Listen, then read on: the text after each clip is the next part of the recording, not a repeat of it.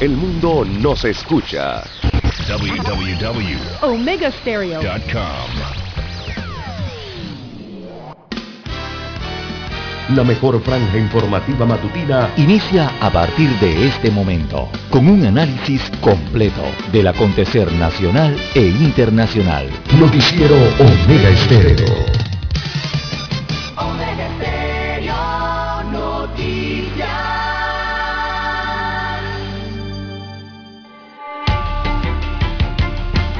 A continuación, los titulares, con los hechos que son noticias hoy.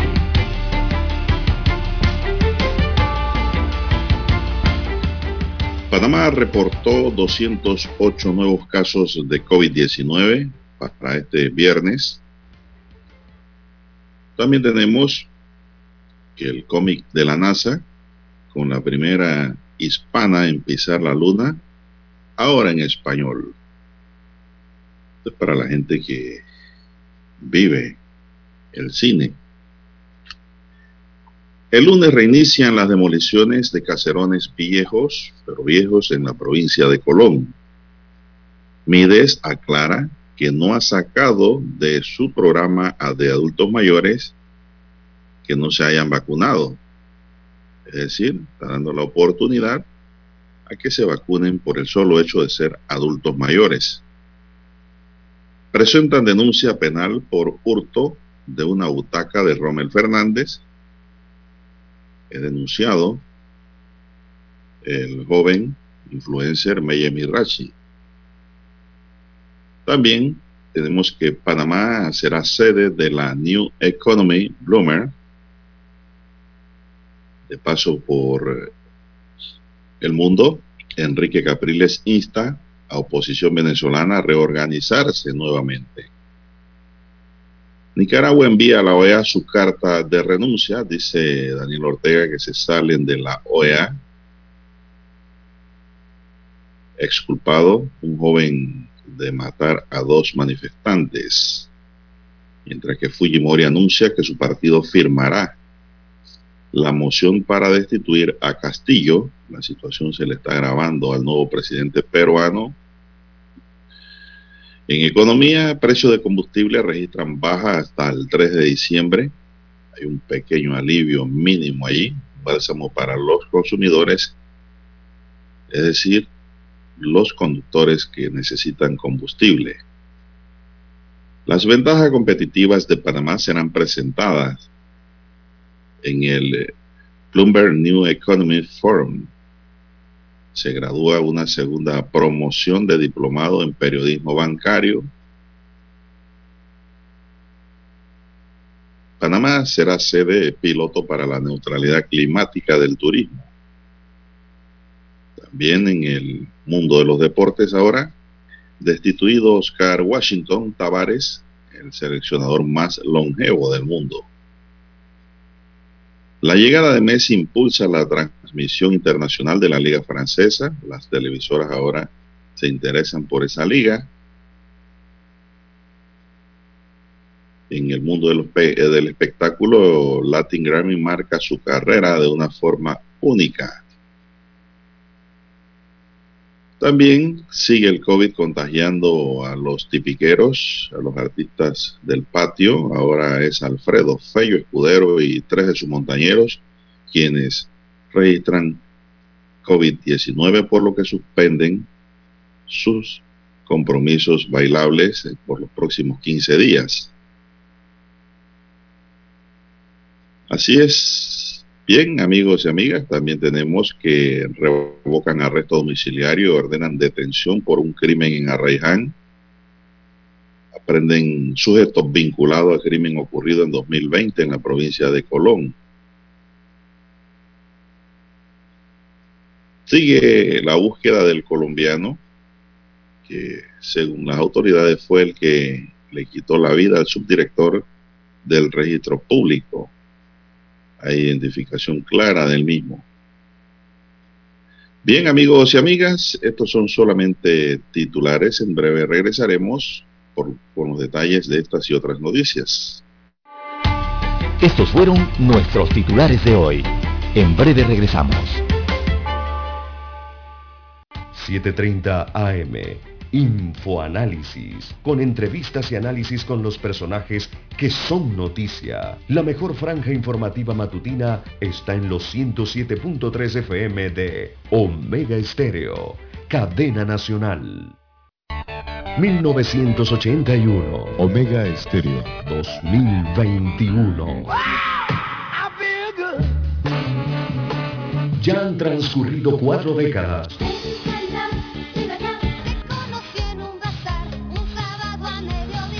Cuatro décadas.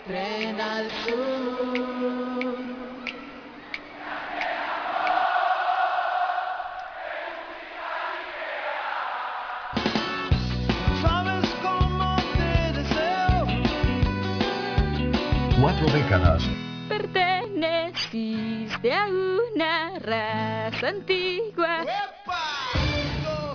Cuatro décadas. A Dios le pido. Cuatro décadas.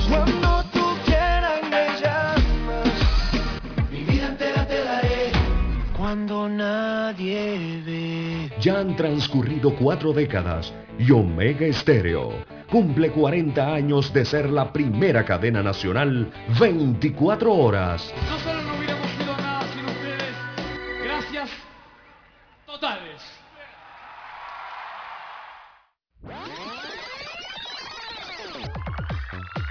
Omega Stereo tiene una nueva app. Descárgala en Play Store y App Store totalmente gratis. Escucha Omega Stereo las 24 horas donde estés con nuestra nueva app.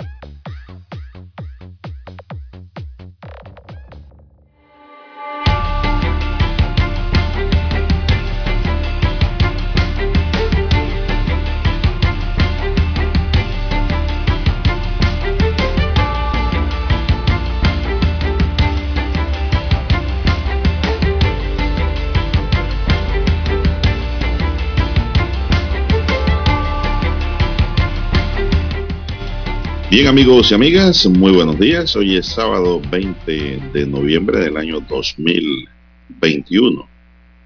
En el tablero digitalizado de controles, efectos y sonidos está don Roberto Antonio Díaz, Pineda Cañate, que el que lleva Corizo, Devenson Jerón, va Corizo, ¿cómo no? También es orgullo, ¿cómo no? Del área de Chepo, si es pegado ahí a Darien. En la mesa informativa ya estamos preparados y les saludamos César Lara. César Lara. y Juan de Dios Hernández Sanjur para presentarle las noticias, los comentarios y los análisis de lo que pasa en Panamá y al mundo en dos horas de información, iniciando como siempre con mucha fe y devoción este noticiero, agradeciéndole a Dios esa por- oportunidad que nos brinda de poder compartir una nueva mañana, de poder llegar a sus hogares, acompañarles en sus vehículos a esta hora de la madrugada, en su puesto de trabajo y donde quiera que usted se encuentre en Panamá y el resto del mundo. Así es, amigos y amigas, para todos pedimos salud, divino tesoro, seguridad y protección, sabiduría y mucha fe.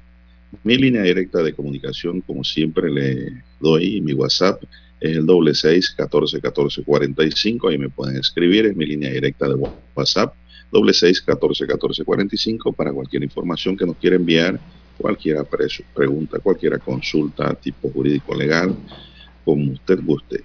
Allí estamos pues para contestarle gustosamente siempre. Don César Lara también está en el Twitter atendiendo a los oyentes. Lara, ¿cuál es su cuenta? Bien, estamos en las redes sociales en arroba César R, arroba César Lara R, es mi cuenta en la red social Twitter. Allí puede enviar sus mensajes, sus comentarios, sus denuncias, sus fotodenuncias, el reporte del tráfico temprano por la mañana, todos esos incidentes o accidentes, bueno, lamentablemente que ya ocurren. Ahí los puede enviar usted en arroba César Lara R. Buenos días, don Juan de Dios, ¿cómo amanece usted para este sábado? Bueno, excelente, excelente, gracias a Dios. Espero que usted esté bien también. Así es, y vamos a iniciar de inmediato ya. Avanza la mañana 5.39.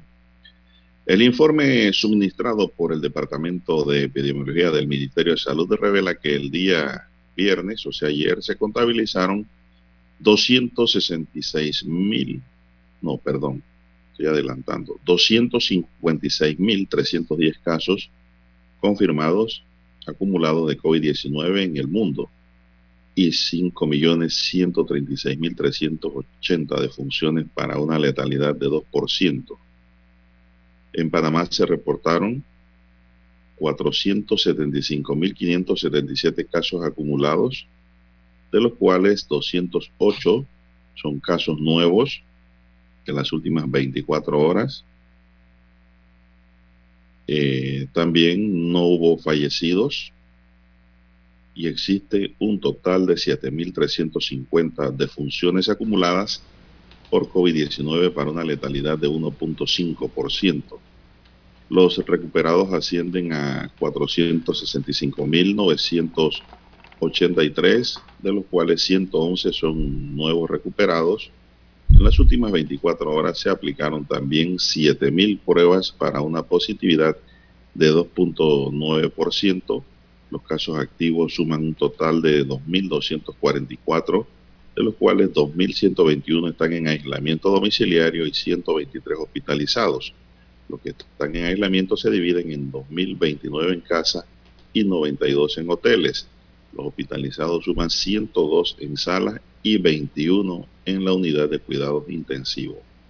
Sigue bajando el número de pacientes de la unidad de cuidados intensivos. Don César, ¿qué información adicional pudiera usted tener?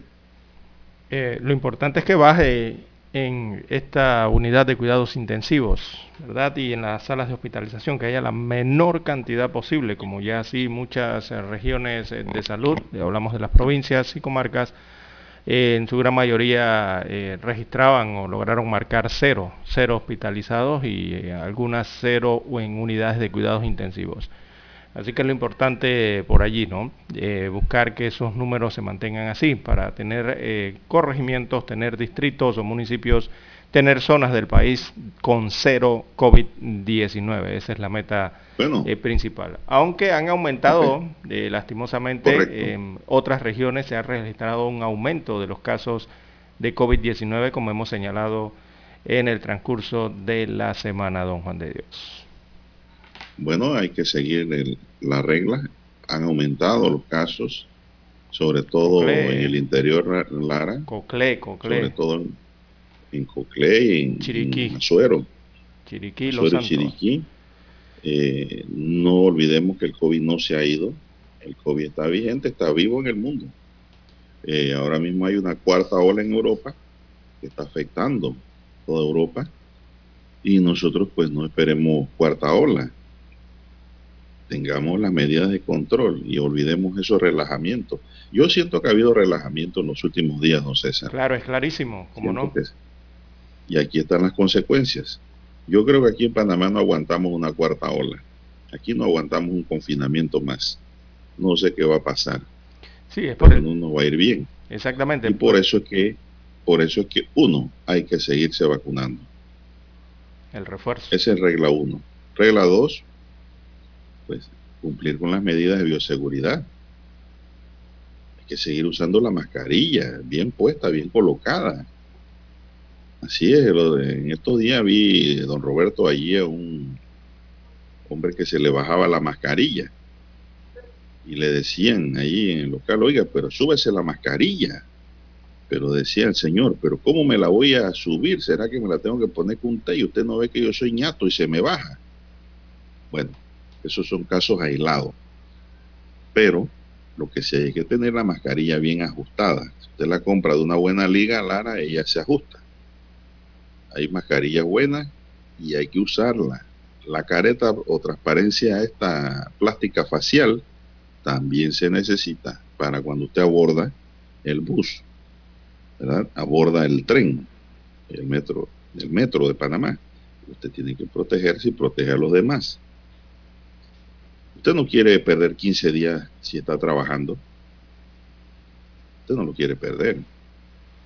Así que recordemos que la incapacidad al año es de 18 días, don César.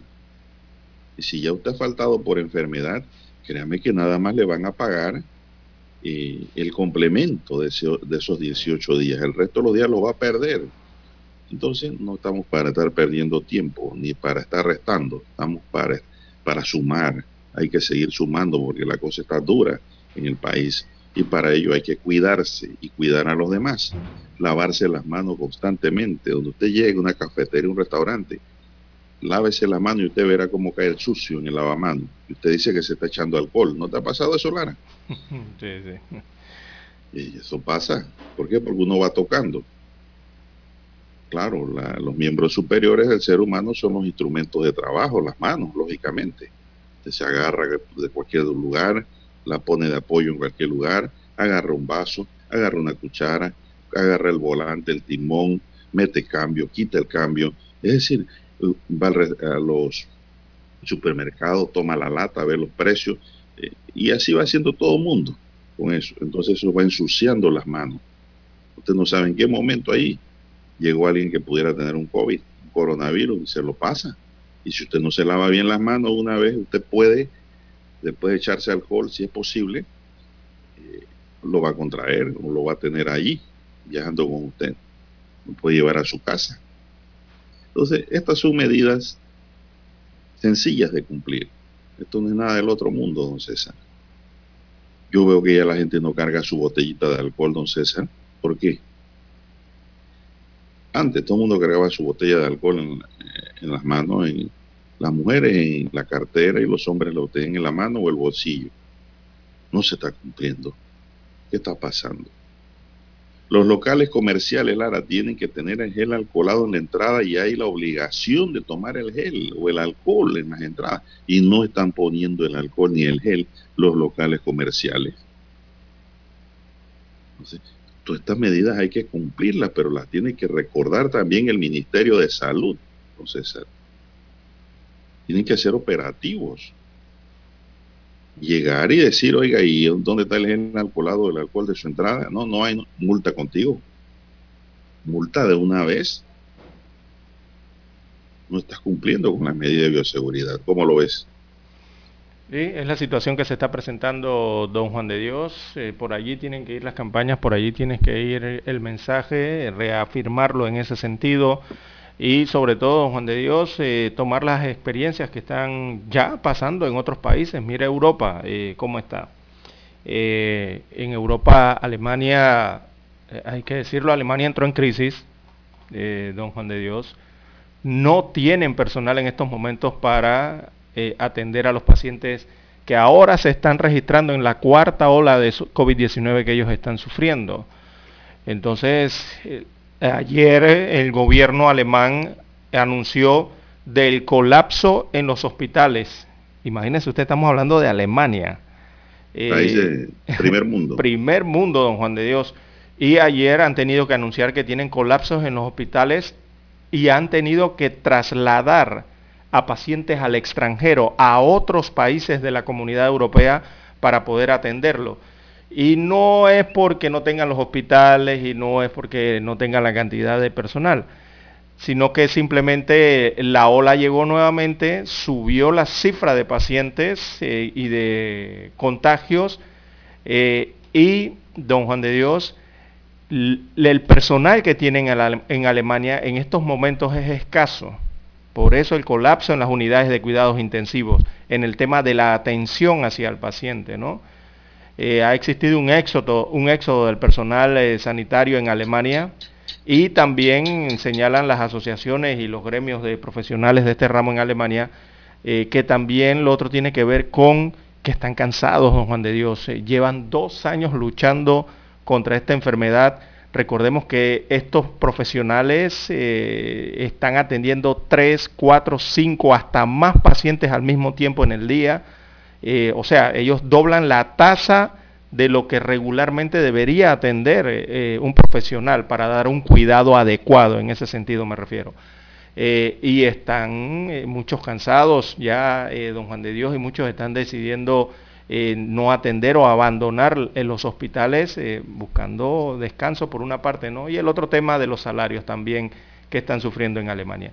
Todo eso se suma, don Juan de Dios, cuando llegan olas y comienza entonces el país a tener problemas, o sea, el Estado a tener el problema en la atención por esta enfermedad. Así le ha pasado a Alemania, eh, Rusia le ha pasado algo similar y bueno, hay que ver cómo está desarrollándose la pandemia en el centro y en el este de Europa en estos momentos. No queremos que nos pase lo mismo, don Juan de Dios, como siempre repetimos aquí en Panamá, todos debemos recordar que esta pandemia del COVID tiene diferentes velocidades eh, de desarrollo en el mundo. Por eso es que usted ve que Europa de repente, boom, viene el boom, ¿no? Y comienzan a subir todos los países los picos. Eh, y en otros lares del mundo eh, la situación baja, incluso llegan a cero casos. Es, una, es como una ola, ¿no? También dentro del mismo planeta. En, unos, en unas va alta y en otras va baja. Así que hay que cuidarse, don Juan de Dios, en este sentido, para evitar eso, para evitar que nos vuelva a ocurrir hay que cuidarse, Hay que cuidarse y también hay que alimentarse, Lara. Comer bien, mantener hay que comprar, Hay que comer piña, la piña está barata en estos tiempos. Viene el tiempo de la naranja, hay que consumir los cítricos, sí, allá en son buenos contra los coronas. Sí, penonomé. No solo el coronavirus, Pen... sino contra todos los coronas en Coclé sí hay mucha, mucha naranja. El área de Chorrera y la ciudad está inundada de piña. Piñas grandes a un dólar. Hay que alimentarse con esas frutas cítricas que tienen mucha vitamina C y que te crean en el cuerpo un balance, un álcali, para que no se te desbalancee el pH y sea sujeto fácil para cualquier coronavirus. Entonces hay que comer fruta, hay que tomar sopa, sopa. Esto ayer me reclamó un oyente, dice que ya no recordábamos eso. Claro que sí. Una sopa con muchos ingredientes, lo que puede echarle, don César, ¿no? ¿Cómo no? Todas las hojas que usted le puede echar. Todos los ingredientes, verduras, legumbres, lo que usted le puede echar carnes a la sopa, usted se las puede, usted la puede preparar así. Entre más ingredientes, mejor, don Juan de Dios. Tiene una variedad usted allí de proteínas, vitaminas, de todo. Eso alimenta el cuerpo, eso crea defensas en el cuerpo y usted se hace más inmune a que el virus no pueda dominarlo si le llega a, a penetrar. Te puede penetrar por un descuido, ¿no? Pero si estás bien preparado, no te va a pasar mayor cosa. Pero si nada más pasas tomando soda con pan, creo que no te va a ir bien. Hay que alimentarse lo mejor posible y dentro de los alimentos están las sopas, la sopa de carne, de marisco, de pata, la sopa, pero que sea sopa natural también. No me venga que va a tomar pura sopa listo. No. Sopa Usted puede usar una sopa de supermercado, claro, pero me le echa los ingredientes naturales. Y se va a proteger también, se va a fortalecer su organismo. Eso es muy importante. Así es, ya son las 5.53, dígame. No, sí, sí, hay que hacer el llamado. Por ejemplo, aquí me envían el informe epidemiológico eh, de la provincia de Coclé, para tomar como ejemplo alguna, de donde están registrándose los aumentos de COVID-19 de casos activos. Eh, Agua Dulce, Antón y Penonomé son los distritos en la provincia de Coclé que han registrado aumentos y el Ministerio de Salud está poniendo atención a lo que está ocurriendo en Coclé. Así que el llamado es a la comunidad coclesana a tomar mejores medidas eh, de bioseguridad para tratar de evitar que se estén dando estos aumentos. Las aglomeraciones son ideales para la transmisión conciertos, bailes. Las aglomeraciones. ¿Por qué usted cree que se están contagiando en los bailes típicos? Exacto. Por las aglomeraciones y el contacto y que ya están bailando. Pegado, cachete, cachete. Sí, ya, ya, ya, ya piensa aquí la gente que quitan la mascarilla. No, esto no se ha acabado. Molesta esa fricción de la mascarilla cuando usted está cara a cara allí. Esos hilos de la mascarilla molestan. Sí, yo evito las aglomeraciones. De veras que sí. De veras que sí. Ayer me asomé por casualidad, Lara. Oiga, ayer había una demanda grande de medicamentos. Ayer fue a buscar un medicamento al complejo hospitalario metropolitano César y eso no se cabía en gente. Aglomeración por todos lados y filas. Y lo peor es lo que nos va a contar después, ¿no? no hay. Exactamente. Familiares Y- también y hicieron lo mismo ayer, ¿sabe, no? Vea, vea, vea, y- aprovecho la hizo. ocasión. Y no había aprovecho la ocasión. le aprovecho la ocasión para denunciar también y sé que el subdirector de esta institución, que es amigo de la mesa, nos escucha. Sí, ese diario, sí. call center, ese call center que tiene la caja de seguro social donde usted llama para saber si hay el medicamento y si hay en cuál policlínica está, no está funcionando correctamente. No toman el número o no entra la llamada, pero uno no obtiene resultados. Tienen que ver qué hacen con eso. Ese call center que tienen no está trabajando de manera correcta. Algo está pasando tienen que meterle la mano y ver qué está pasando allí. ¿Por qué? Porque eso le ahorra tiempo y dinero al usuario. Entonces, usted no puede andar por todas las policlínicas preguntando por un medicamento y haciendo una fila extensa que cuando llega a la ventanilla le dicen que no hay. Eso no es justo. Entonces, como hay escasez de medicamentos, es cuando más activo debe estar el call center, respondiendo a los usuarios, para sacar cita médica y también para informar. Es un problema. Al principio todo estaba muy bien y ahora usted quiere saber por un medicamento y usted llama a ese, ese número 199, numeral 4, que es el medicamento. Nunca le entra la llamada. Y si le entra, no lo contesta. Entonces, señor Lao, doctor Lao, director de la caja, ¿qué está pasando? Entonces hay que hacer las cosas bien. Lo mismo estaba en la Policlínica Lara de Caledonia. ¿Cómo se llama esa policlínica? Eh, Tiene un nombre de un médico. ¿verdad? Valdés. Eh, Valdés. apellido- Es Valdés. No recuerdo. La que queda en calle 25, creo que. Bueno. Igual. Al lado de la estación de don César, metro. Al lado, entre la- Sí, al lado de la estación del es. metro de la 5 de mayo. De la Bueno, zona paga. Todo el mundo sabe la Policlínica de Caledonia, todo el mundo sabe cuál es. Antigua pediátrica.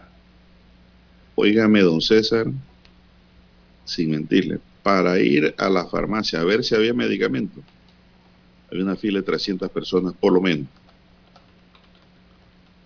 15. Yo no me voy a quedar ahí en esa aglomeración. Y pegadito uno de- detrás de otro porque es mucha gente. Si lo despegas a un metro de dos metros de distancia, esa fila va a llegar allá a la cinta costera. Sí. Son cosas que hay que corregir. Policlínica Doctor Y- Manuel Ferrer Valdés. Ese es el nombre Ajá. completo de la policlínica. Doctor Y eso se confunde con la de. Paraíso San Miguelito, que es Manuel María Valdés. Exacto, sí tienen nombres similares. Esta Ferrer Así Valdés es. es. la de calle 25 Caledonia. Esa es la calle. Ajá. Entonces, eso es un problema que hay ahí y eso lo tienen que corregir. El departamento, el director nacional de farmacias de la Caja de Seguro Social, con los directores de las farmacias en donde se está produciendo la demanda y la aglomeración, tienen que ver qué hacen.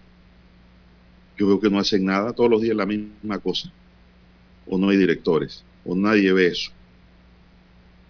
Muchos, ah, no, pero es que hay mucha, de- bueno, nombren más personal allí, pues se necesita reforzar el recurso humano en donde hay tanta demanda para que la gente se vaya rápido. Ah, pero se quedan igual.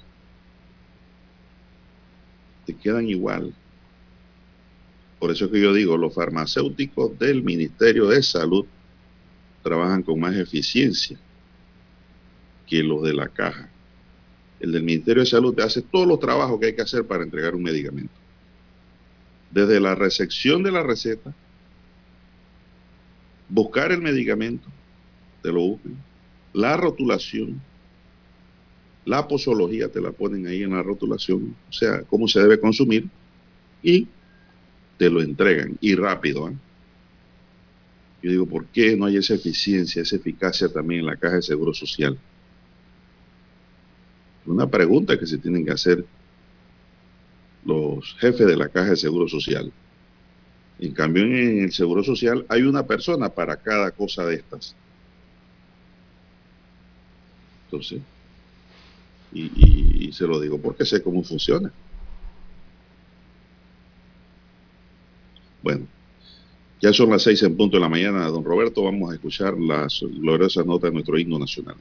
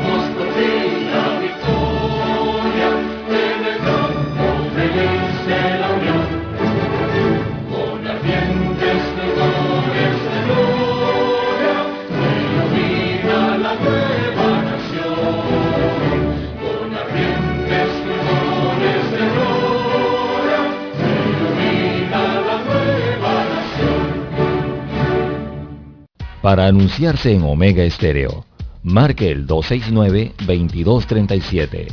Con mucho gusto le brindaremos una atención profesional y personalizada. Su publicidad en Omega Estéreo. La escucharán de costa a costa y frontera a frontera. Contáctenos 269-2237. Gracias.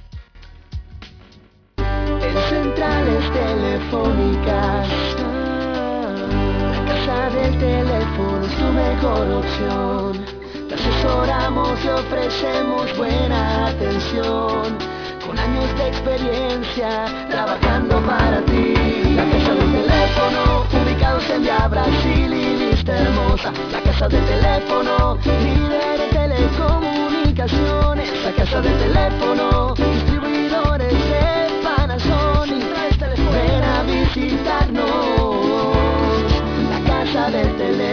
229-0465. lsdtcorp.com. Distribuidor autorizado Panasonic. Noticiero Omega Estéreo.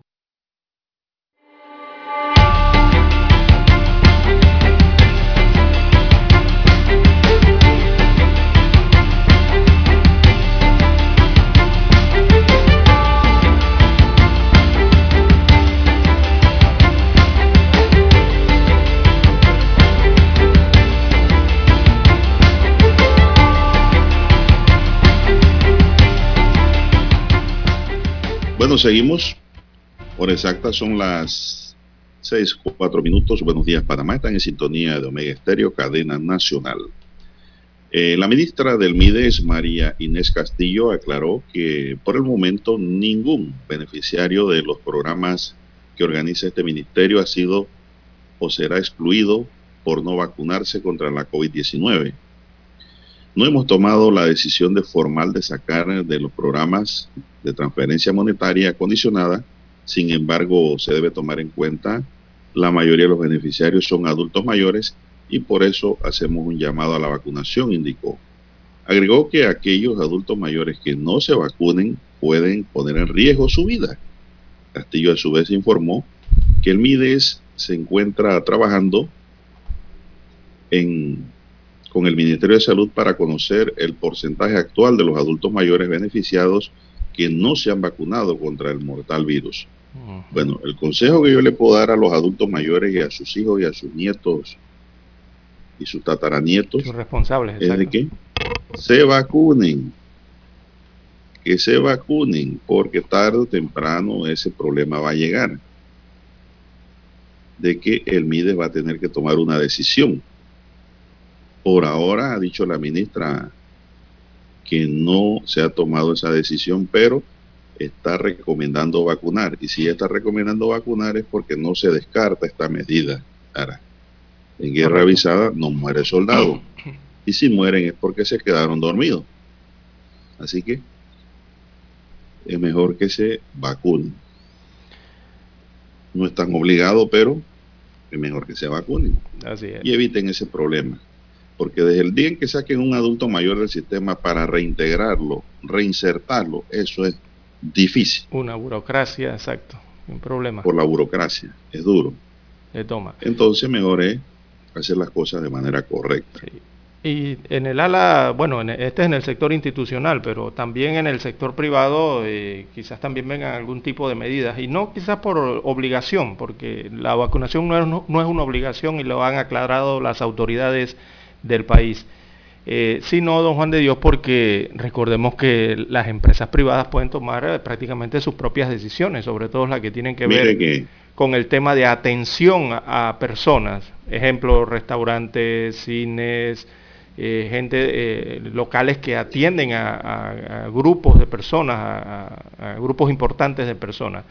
Ya aquí un restaurante de la sistema- localidad, don Juan de Dios anunció y, y ya está tomando las medidas de solicitar la tarjeta de vacunación, o sea, la doble vacunación, eh, me refiero a las dos dosis del COVID-19, para poder entrar a ingerir alimentos al, al- al local.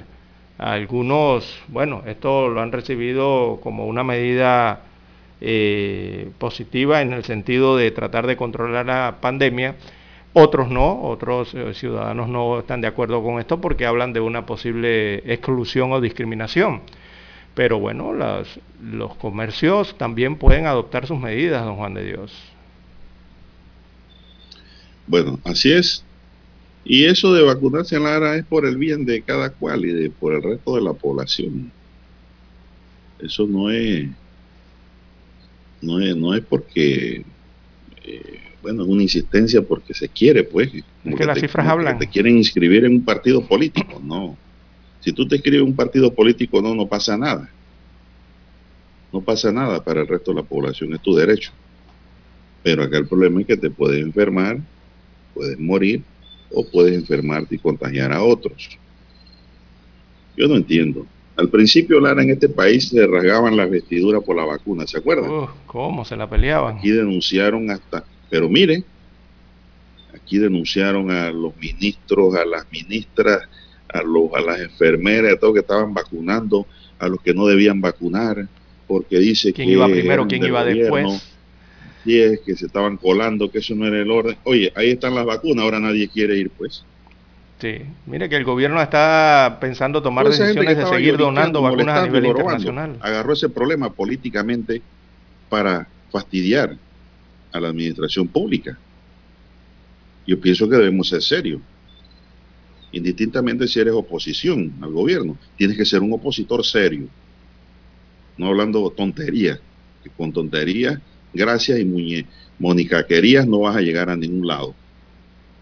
Eres opositor, es un opositor serio. Argumenta. Oponte, pero con sólidas bases. Es decir, fundamenta tus críticas. Pero ahora pues ahí está la cosa. Así son las cosas en este país. Por eso es que nuestra audiencia, Lara, es una audiencia selectiva, porque son personas inteligentes. Nosotros decimos las cosas como son, indistintamente si hay razón o no hay razón, y se la damos a quien la tenga. Aquí no solo informamos, aquí opinamos. Porque la, la objetividad no implica imparcialidad. O al revés, como lo quieras poner, la imparcialidad no implica objetividad. Al final, lo que te quiere decir esa frase es de que tú puedes ser objetivo, pero también al decir la verdad, muchos consideran que eres parcial. la parcialidad es objetiva, hay que decirlo. Hay que decirlo. Así es. Aquí la noticia es comentada. Son las 6, 11 minutos, señoras y señores. Y nada más para agregarle a ese comentario, comentario suyo, don Juan de Dios, es que las cifras hablan cada vez que llegan los reportes epidemiológicos, sobre todo de los hospitalizados o los que están en cuidados intensivos en las UCIs, eh, allí, cuando vienen los reportes, eh, tres de cada cuatro camas eh, son no vacunados, o sea, entra una sola persona vacunada con todas sus dosis, pero registras tres o cuatro camas más de pacientes que no se han vacunado, en su mayoría adultos, adultos mayores. Entonces, las cifras afran por sí solas, don Juan de Dios. Eh, hay que vacunarse. Bueno, yo no, yo no sé, no sé eh, cuál es el miedo y el temor. En estos días me llamó una colega, pues, pues una socia, trabajamos juntos, ¿no? Ella en provincias centrales y yo en la ciudad. Me llamó de Santiago y me preguntó si qué, qué recomendaba yo, si se vacunaba o no. Oiga, colega, vacúnese. Vacúnese. Usted acaba de pasar por COVID. Yo pasé por COVID. Nosotros tenemos casi tres dosis. Yo tengo tres dosis, se puede decir. Súmeme el COVID y las dos vacunas después. Te tiene, la natural también. Sí, y más la sopa que tomo. Y más la sopa que tomo todos los días. Los aditivos, eso que usted le echa. Exactamente, ese es el aditivo, como usted lo ha dicho. Cuando usted le pone aditivo a su tanque de gasolina, el carro le funciona mejor. Todo le fluye mejor. La energía es más fuerte, más compacta. Le gusta a los pasajeros, a los que manejan carro, que el carro esté fuerte don, don Roberto. Así es. Que no vaya temblando en el camino. Bueno, nos Así mismo la sopa en el cuerpo. Nos preguntan acá por, por las redes sociales, don Juan de Dios y Panamá, ¿cómo está? Bueno, eh, ver el cuadro rapidito, el corregimiento de San Francisco marca aumentos eh, en contagios. El corregimiento de Tocumen marca aumento en nuevos contagios en los últimos tres días, a eso es a lo que me refiero. Así que esos dos corregimientos están subiendo y de tercero, el que más sube en casos nuevos es el corregimiento de Ancón. Así que San Francisco, Tocumen y Ancón eh, son los que acá en Panamá tienen que tener eh, algo más de cuidado, ¿no? Los residentes, los habitantes de estas localidades en mantener sus medidas de bioseguridad. Y ya el resto se conoce las tablas, que es el que está marcando es el rey. Ahora mismo tienen más de 200 casos de COVID-19, es lo que marcan los cuadros, y es el distrito o corregimiento, más bien el corregimiento cabecera, eh, que más casos y por, y por gran cantidad, don Juan de Dios, eh, lo separa del segundo que más casos tiene. Las tablas, eh, bueno, es, explotó allá el COVID, ¿no? ¿Cómo no? ¿Cómo no? Que hasta los acordeonistas se le ha pegado. Así, Alfredo Escudero ayer informó que parte de su grupo musical, sus integrantes, tres reportaron COVID-19 en las últimas 24 horas. Así que imagínese usted. Otro conjunto típico más, sumado al de Osvaldo Ayala y, Ulpiano Vergara. Me preocupa la llegada del 28 de noviembre. ¿Dónde va a haber desfile? ¿Dónde van a haber actos y aglomeraciones? Bueno. Y sobre todo porque es un fin de semana largo, don Juan de Dios. Recordemos que el 28 de noviembre, el 28, la fecha es domingo, así que se traslada para el lunes el feriado. Ese fin de semana es extenso, es largo, ¿no? es extenso y acuérdese que este 28 se celebra el bicentenario. Exacto, sumado, ¿no? Eso hace que la fiesta y las promociones sean más grandes porque es una fecha importante y por ende pues va a haber eh, mucha aglomeración y a mí me preocupa, me preocupa sobremanera los resultados a inicios de diciembre ante estas eventual reuniones que se den Así es. Eh, cuando se dan muchas aglomeraciones, a los 12 días después se ven las cifras. Eso me preocupa muchísimo, de verdad. Porque nadie quiere una cuarta ola en Panamá. Nadie quiere confinamiento. Vamos a la pausa, pues, don Roberto. Somos Omega Estéreo. 40 años siendo la cadena nacional en FM Estéreo, pionera en Panamá. Desde los estudios de Omega Estéreo, establecemos contacto vía satélite con la voz de América. Desde Washington, presentamos el reportaje internacional.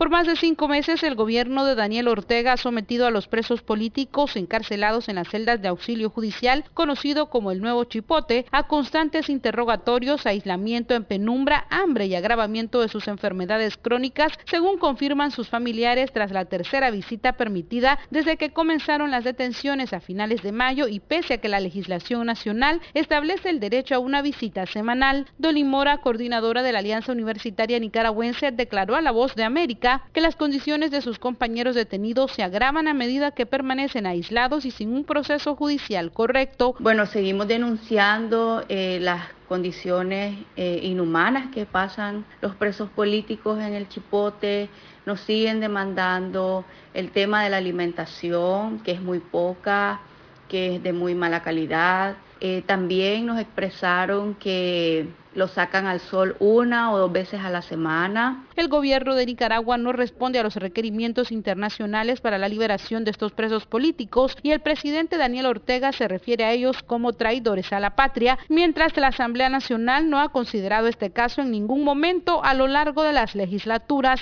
En otro testimonio sobre la situación de estos presos políticos, Blanca Mesa, que es tía del líder universitario Max Jerez, comentó sobre su situación. Él estuvo en malas condiciones en la cárcel, aislado, más de dos meses, y estuvo enfermo que no podía ni caminar, tuvo como las piernas entumidas De los presos políticos capturados en la última oleada represiva previa a las elecciones del 7 de noviembre, 31 de ellos comparten celdas en el nuevo Chipote. Sin embargo, cuatro mujeres que son Dora María Telles, Tamara Dávila, Ana Margarita Vigil y Suyen Barahona, integrantes de la Unión Democrática Renovadora UNAMOS, permanecen en total aislamiento en celdas de confinamiento solitario desde que fueron apresadas hace más de 159 días. Ana Lucía Vigil, hermana de Tamara Dávila y sobrina de Margarita Vigil, dijo a La Voz de América. Nosotros ya hemos venido diciendo que hay un riesgo inminente a la vida de ellos y claro que esto aumenta nuestra preocupación. Según la acusación de la Fiscalía, la mayoría de los considerados presos políticos cometieron el delito de traición a la patria, tipificado en la Ley 1055, conocida como Ley de Soberanía. Daliana Ucaña, Voz de América, Nicaragua. Escucharon vía satélite desde Washington el reportaje internacional.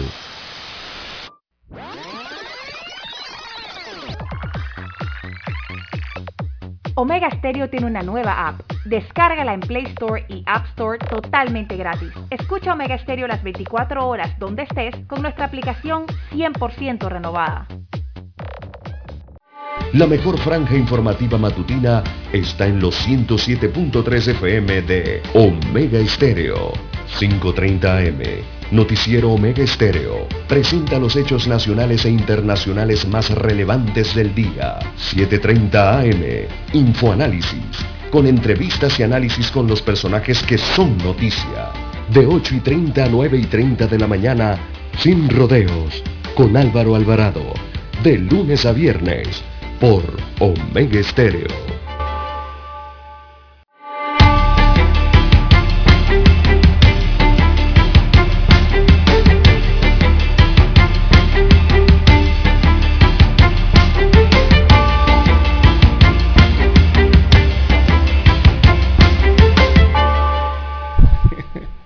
Bueno, seguimos. La gobernadora de Colón, Iracema de Deila, anunció que este lunes 22 de noviembre se retomarán las demoliciones de cuatro de unos 50 caserones de la provincia. La gobernadora de Colón, Iracema de Deila, anunció que retomarán las demoliciones de cuatro para empezar en este reinicio de unos 50 caserones pendientes de derribar explicó que estas estructuras representan un peligro porque hay personas que han vuelto a invadir pese a su mal estado. Es decir, esto representa un peligro realmente para mucha gente que buscan dónde guarecerse, dónde pasar la noche. De acuerdo con él, esta decisión se tomó 19 días después de la sanción de la ley de patrimonio histórico a la que se le hicieron modificaciones con las cuales se busca atraer inversiones para mejorar la urbe colonense. Explicó que los antiguos residentes de estos edificios lograron calificar para obtener un apartamento en Alto de los Lagos o una indemnización, lo que va o lo que evalúa el Ministerio de Vivienda, pero los caserones tienen que ser derribados.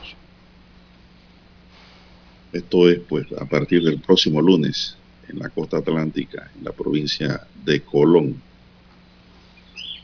Bueno, entrarán a tomar la decisión allí. El problema también radica que Colón tiene casco antiguo, don Juan de Dios, algo parecido a lo de Ciudad Capital. Eh, y hay algún tipo de normativas, de leyes respecto a cómo deben tratarse esas unidades habitacionales eh, que se encuentran sobre estos lotes en el casco antiguo de la provincia de Colón. ¿no? Ahí lo que tienen que hacer las autoridades es coordinar entre todas precisamente la gobernadora se refirió a la modificación de la ley que va a permitir derribar algunos caserones que, pero que son eh, un peligro, una trampa de muerte. Sí, están desvencijados de verdad, eh, caserones de más de 100 años, don Juan de Dios, de existencia mucho más, eh, y que nunca se ha dado el mantenimiento adecuado, ¿no? Qué problemática en Colón con esto. El Instituto Panameño de Deportes, PAN Deportes, interpuso ayer una denuncia penal por hurto de una butaca en el Rommel Fernández, señalando directamente a Meyer Mirachi como responsable. Este fue un tema que comentamos ayer aquí en Omega Estéreo, cuáles son los efectos y todo lo que puede ocurrir. La nota que transcurrió ayer a través de los medios de comunicación ante la presentación de la denuncia por el abogado May Vanega, asesor de Pan Deporte, antes de que este caso formalice su inicio legal, ya ha sido muy mediático, justamente porque Mirachi utilizó las redes sociales para ventilar fotos con la silla y hacer comentarios al respecto tras presuntamente extraerla del estadio de fútbol como especie de amuleto de buena suerte tras la victoria de Panamá a El Salvador. Al conocer de la denuncia, Mayer señaló que Pandeporte se está dejando llevar por la presión mediática. No, yo creo que se está dejando llevar por la presión que le ordena la ley, Lara. Está obligado a denunciar. Ir a la instancia penal, eh, saltándose la administrativa con un juez de paz, es un grave error que demuestra la selectividad de la justicia, publicó Mirachi en su cuenta de Twitter, Lara. Mire usted. El influencer dijo que la devolverá arreglada, pero también que era un amuleto.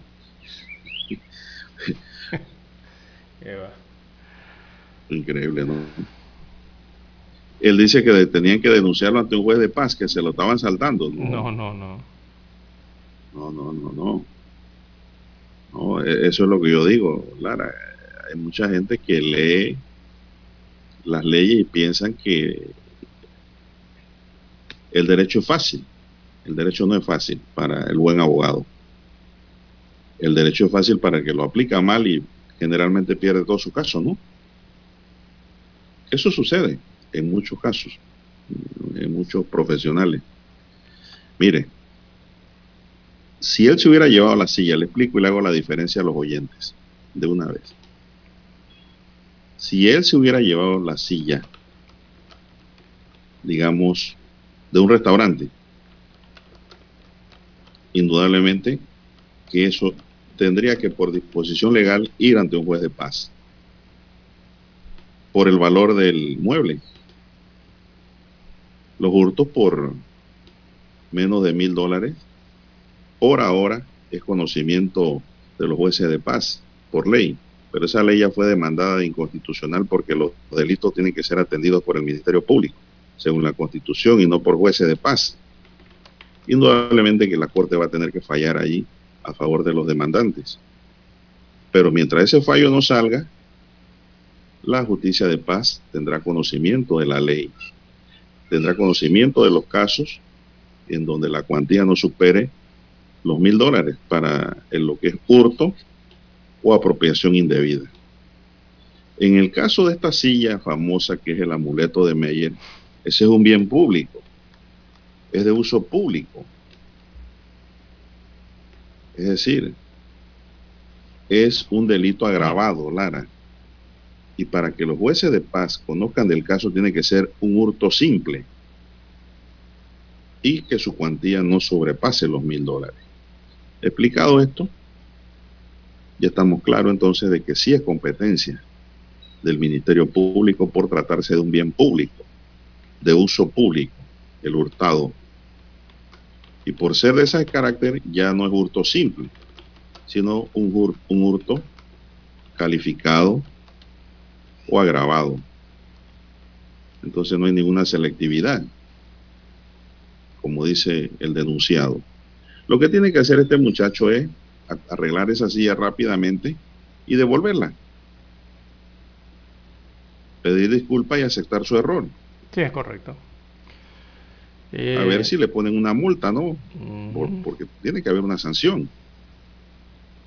Una multa ahí, días multa. O una suspensión del proceso. O un archivo del proceso por la reposición del bien. Entonces, digo, eso es lo que tiene que hacer. Pero tiene que asesorarse.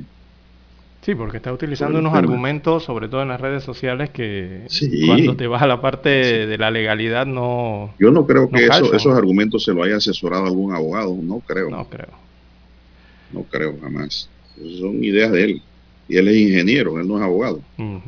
Sí, por ahí lo escuché señalando que, que esa era una butaca que le había comprado una temporada entera en el estadio y que ese era el número de butaca o de silla que le correspondía a él para todo un año, algo así me parece, y que estaba dañada. Ahí confunde otra figura. Exactamente. Ahí está, ahí, está confundiendo el arrendamiento con la compraventa. Sí. Y adicional, yo no tengo conocimiento, bueno, no, no recuerdo si las butacas en el Rommel Fernández están enumeradas en base a los boletos, porque venden en áreas, localidades, pero no estoy seguro si con número de silla propia, o sea, con la fila, con la silla, el número de la silla.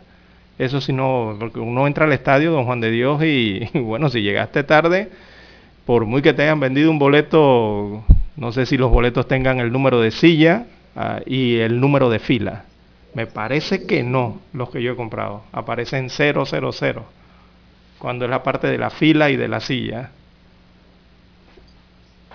O sea que no hay, no hay una venta de silla especial en el, en el boleto, a lo que me refiero. Escribe un oyente aquí, don César, del 2710, y dice, buenos días, felicitaciones, me gusta este programa porque usted y el señor Lara parecen docentes. Escucharlo es como escuchar una clase. Y aparte de informarme, aprendo. Pues muchas gracias por ese chat que nos envía. Claro, tratamos de hacer las cosas de la mejor manera posible aplicando pues nuestros humildes conocimientos y experiencias y tratando de compartirlo, Lara, porque digo, si usted sabe algo y no lo comparte, es como si no supiera nada, porque no está transmitiendo el conocimiento. Así es. Se vuelve egoísta, se cierra. Entonces digo, los conocimientos y las ideas y la expresión son para compartirla con los demás. Eso pienso yo. Vamos a hacer una pausa, don Roberto, porque tenemos que escuchar el periódico. Infoanálisis. De lunes a viernes, de 7 y 30 a 8 y 30 de la mañana por los 107.3 FM de Omega Estéreo. Con Guillermo Antonio Adames, Rubén Darío Murgas y Milton Enríquez. Infoanálisis. El programa para gente inteligente como usted.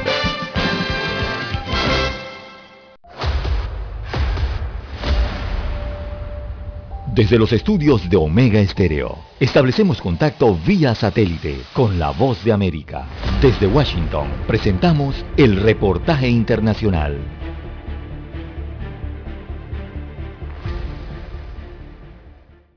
El pronunciamiento de la Organización de Naciones Unidas para pedir al gobierno de El Salvador abstenerse de aprobar la ley de agentes extranjeros y el anuncio de la Embajada de Alemania para suspender el concurso para asignar cooperación financiera para distintos proyectos se suma a la creciente preocupación que origina la iniciativa que estudia el Congreso de mayoría oficialista. El ex embajador de El Salvador en Estados Unidos, Rubén Zamora, considera que la ley en estudio es muy similar al modelo de regulación y control de organizaciones de la sociedad civil que implementó Nicaragua y expresa que de ser aprobada cerrará las puertas a la cooperación financiera internacional. No, ya todo el mundo lo sabe, pues, y lo ve. Vamos cabalito el camino de Nicaragua. Esta ley es copia de la ley nicaragüense que fue, solo que es peor ya es peor. También la Relatoría Especial de la Organización de Naciones Unidas sobre la Libertad Sindical y la Relatoría de Derechos Humanos advirtieron que si la normativa es aprobada por el Congreso, podrían vulnerar compromisos internacionales en derechos humanos de los que El Salvador es signatario. La propuesta de ley que pretende obligar a las personas y organizaciones que reciben fondos del extranjero a registrarse como agentes extranjeros fue presentada a iniciativa del presidente Nayib Bukele por el ministro de Gobernación Juan Carlos Videgaín quien justifica la propuesta de esta manera. Y decir, bueno, ¿cuáles son las reglas? Yo en realidad no traigo una donación, yo vengo a financiar un grupo social, yo vengo a financiar, eh, quiero financiar un partido político, quiero financiar cualquier cosa que tiene que ver con política, menos... Las organizaciones no gubernamentales en El Salvador dicen que el proyecto de ley busca cerrar los espacios de crítica al gobierno y limitar el derecho de libre asociación. Nerima Mabel Reyes, Voz de América, El Salvador. Escucharon vía satélite desde Washington el reportaje internacional.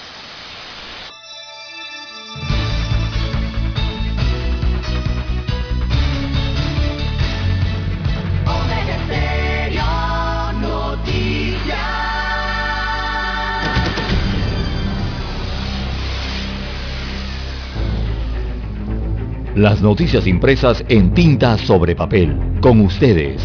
Escuchando el periódico. Los titulares de las primeras planas de los diarios estándares de circulación en Panamá.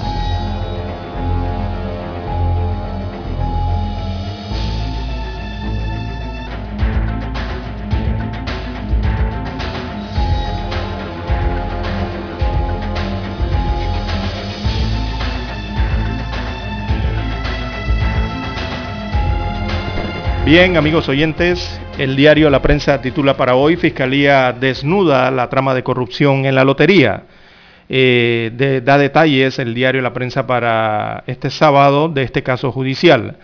Así que un testigo protegido fue clave para armar el rompecabezas del mecanismo que presuntamente usaron funcionarios de la Lotería Nacional de Beneficencia con la ayuda de particulares para retener chances y billetes que debían ser enviados a agencias de la entidad en el interior del país.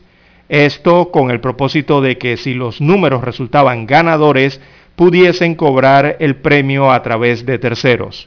Así que los detalles de la trama fueron develados por los fiscales Omar Jaén e Itzel Q eh, en una audiencia que se celebró el pasado jueves en el juzgado de garantías eh, diligencia eh, en la que se decretó la detención provisional de Yamilka Camarena, quien hasta hace poco era jefa de entrega de libretas eh, de lotería, y también de Alejandra Bonilla, quien fungía como directora provincial de la entidad.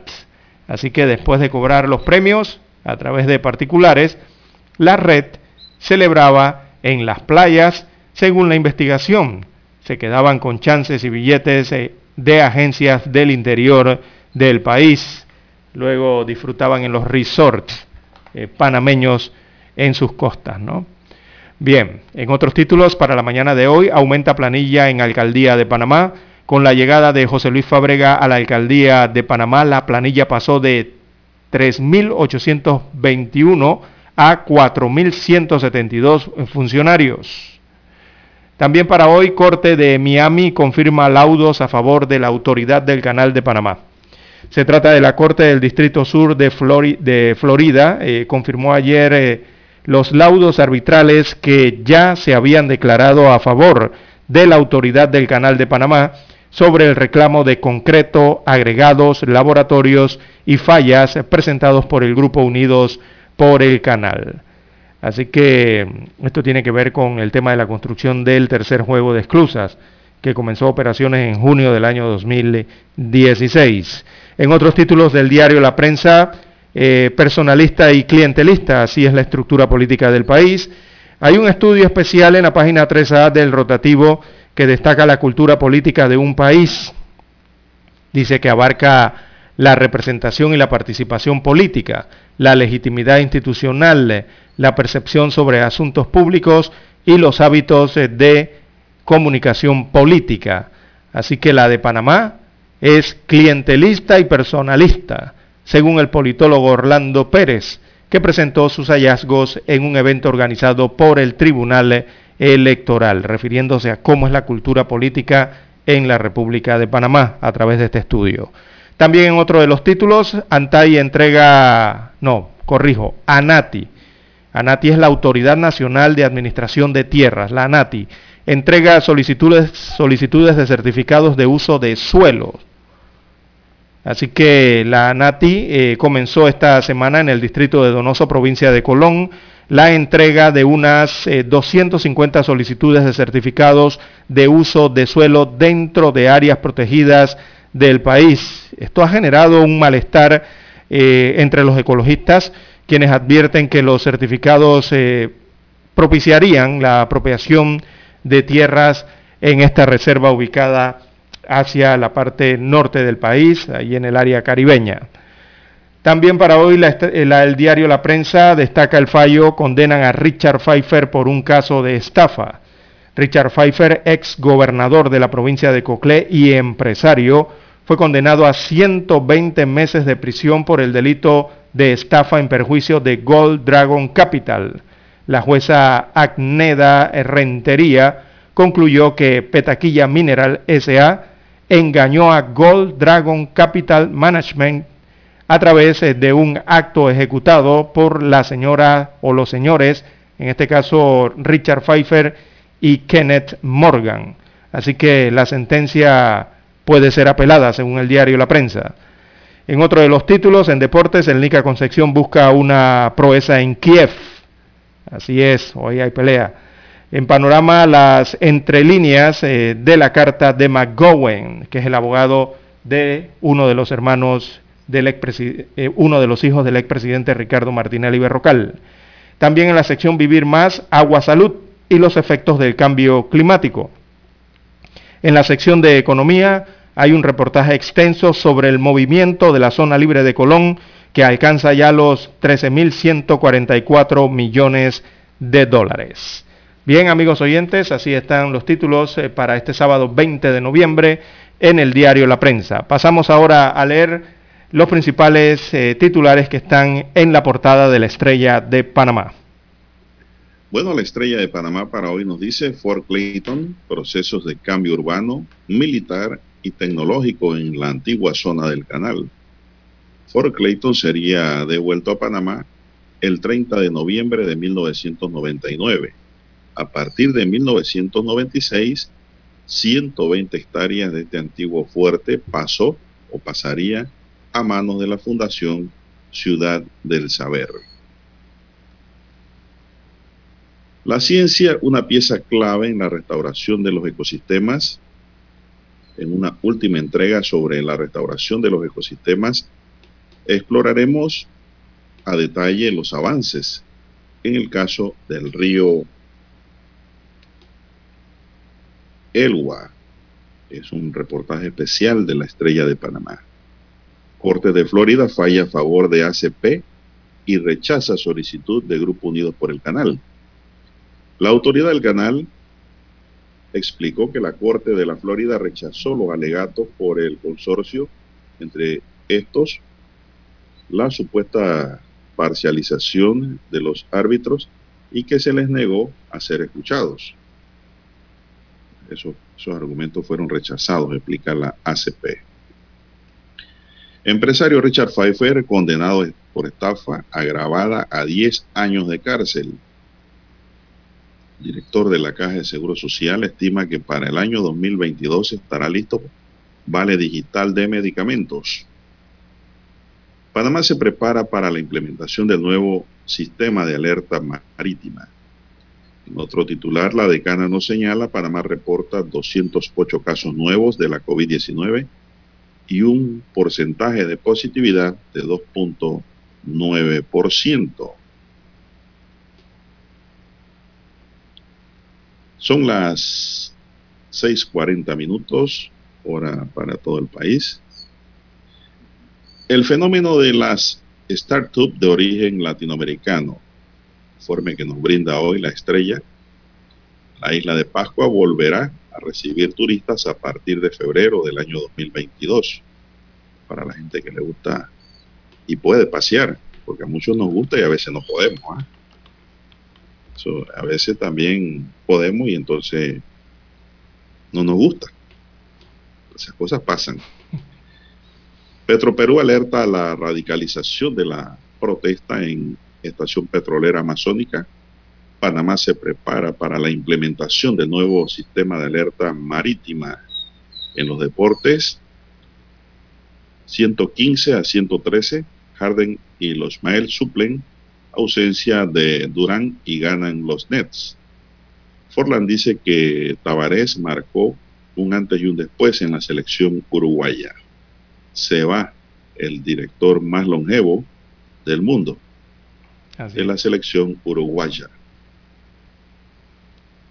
También cierre de la ronda regular de fútbol panameño definirá rivales de la liguilla. En el plano internacional, Nicaragua denuncia la Corte de la OEA y anuncia su salida de ese organismo. Nicaragua argumentó que tomó su decisión basada en la Constitución y en la petición de los otros tres poderes del Estado, legislativo, judicial y electoral, que instaron a Ortega a denunciar la carta de la OEA para abandonar su participación como miembro. Kamala Harris, primera mujer en ocupar temporalmente la presidencia de los Estados Unidos. La portavoz de la Casa Blanca, Jen Psaki, confirmó en un comunicado que Biden se le practicará una colonoscopía durante esta jornada como parte de su examen físico de rutina, por lo que queda Kamala encargada en la Casa Blanca. Duque rechaza uso de símbolos alusivos al nazismo en la policía colombiana. La policía colombiana es justamente una de las instituciones que recibe permanentemente asistencia técnica y financiera de Estados Unidos, por lo que este incidente puede enrumbar y enturbiar esa relación, enrumbarla a un mal camino. Chavismo y oposición echan el cierre a la campaña apurando el llamado al voto. Bien, señoras y señores, claro está, también tienen su muy leída columna La Llorona, el diario La Estrella de Panamá, para hoy. Bien, estos son los titulares que nos brinda hoy la decana y concluimos así con la lectura de los titulares correspondientes a esta fecha. Adelante, Roberto. Hasta aquí, escuchando el periódico. Las noticias de primera plana, impresas en tinta sobre papel. Para anunciarse en Omega Estéreo, marque el 269-2237. Con mucho gusto le brindaremos una atención profesional y personalizada. Su publicidad en Omega Estéreo. La escucharán de costa a costa y frontera a frontera. Contáctenos 269-2237. Gracias.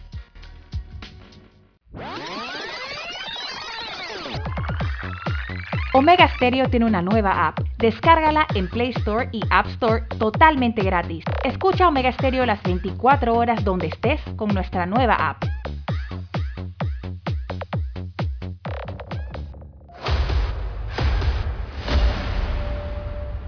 Desde los estudios de Omega Estéreo, establecemos contacto vía satélite con la voz de América.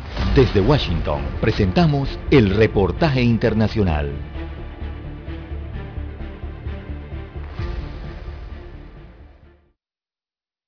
Polonia afronta su mayor crisis en décadas, con miles de migrantes tratando de ingresar en su territorio. Las autoridades han creado una zona de exclusión y no permiten a los voluntarios asistir a los migrantes que consiguen llegar a suelo europeo e impiden a la prensa y a los activistas acceder al lugar donde se agolpan miles de migrantes llegados desde países como Irak o Siria. Pequeñas localidades fronterizas como Mijailovo han organizado centros de ayuda humanitaria para asistir a los pocos inmigrantes que han podido pasar la valla. Las autoridades valoran positivamente la reacción policial a la crisis que ha conseguido frenar el flujo migratorio. Pero los activistas denuncian que junto a la respuesta policial no haya una social que les permita asistir a las personas que necesitan ayuda, como dice Purtaspur, miembro de la organización Gran Orquesta de la Caridad Navideña. Damos ayuda humanitaria más cerca de la frontera y todo el tiempo enviamos mensajes al gobierno y al público abierto. Necesitamos ayuda desde adentro. Para los observadores de derechos humanos es necesario frenar el intercambio de acusaciones entre Varsovia y Minsk para así también frenar una crisis humanitaria sin precedentes en esta parte de Europa, como destaca la comisionada de la Paz para los Derechos Humanos, Tunja Mijatovic. Necesitamos encontrar una manera de reducir la escalada para asegurarnos de que el enfoque es realmente detener el sufrimiento. La crisis política, pero sobre todo humanitaria, continúa y en el lado polaco de la frontera es imposible para las organizaciones no gubernamentales trabajar para ayudar a paliar el dolor y para los medios contar lo que está pasando. Ricardo Marquina para La Voz de América desde Mijailovo en Polonia. Escucharon vía satélite desde Washington el reportaje internacional. Omega Estéreo, 24 horas en FM Estéreo. Es momento de adentrarnos al mar de la información. Este es el resultado de nuestra navegación por las noticias internacionales más importantes en este momento.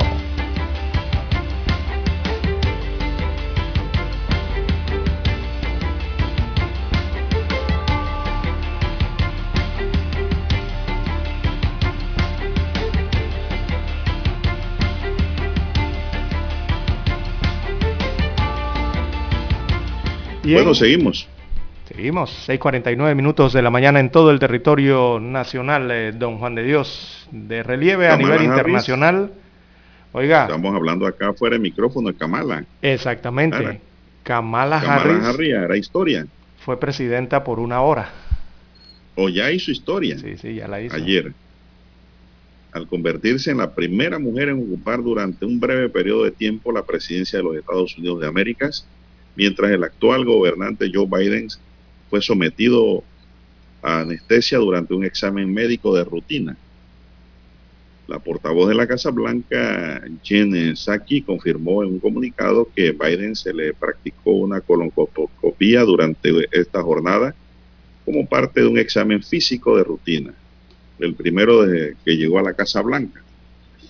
Siguiendo el procedimiento establecido en la Constitución, el presidente Biden transfirió el poder a la vicepresidenta durante el breve periodo de tiempo en el que esté bajo o estuvo bajo anestesia, señaló Saki, sin abundar en detalles. Bueno, ahora estos son, es que son decisiones que tiene la propia constitución y ley norteamericana para suplir la ausencia del mandatario. Y yo diría que hasta de un carácter preventivo. Imagínese usted que a Biden le ocurra algo en ese examen de, de rutina y anestesia, anestesia que le aplicaron Exactamente. Imagínese que le ocurra algo imprevisto y no ha designado a nadie. y Entonces tiene que haber todo un protocolo para que el vice ocupe. En cambio, si queda designado, queda en el poder inmediatamente tomando decisiones. Claro está que ocuparía la presidencia la vicepresidenta, ¿no? Como ocurre en todos los países del mundo donde hay vicepresidente. Pero aquí están ahorrando tiempo y la ley es sabia. La ley siempre busca aplicarse de la mejor manera. El problema con la ley Lara es que a veces quienes la operan no saben o no quieren hacerla funcionar.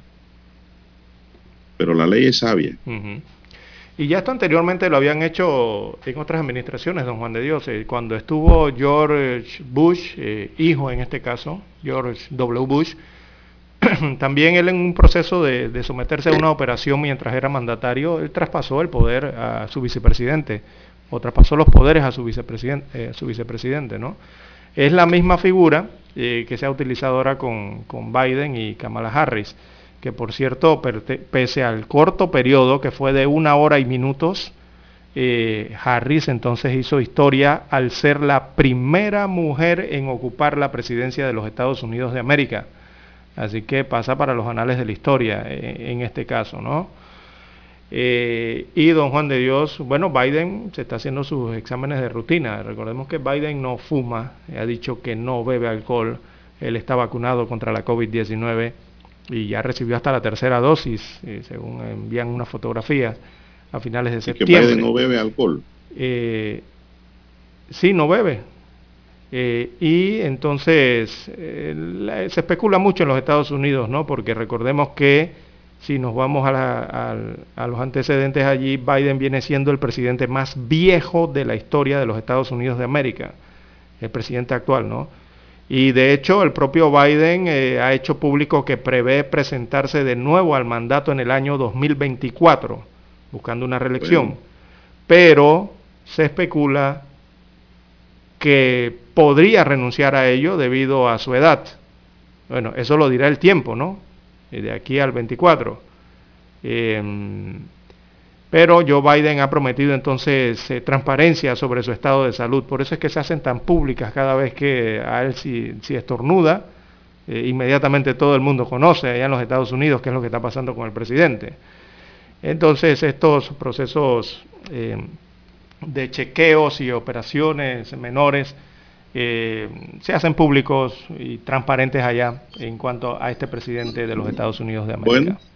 Pero lo que sí es cierto, Lara, y yo lo percibo así, no sé si es una percepción solo mía, de que los Estados Unidos han regresado como una especie de calma.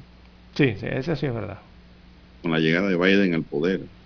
Eh, el retiro de las este, fuerzas de ciertos puntos es que con Donald Trump eh, el país iba de, salto y sobresalto y eso no es bueno, ¿no? a pesar de que haya dinero en la calle.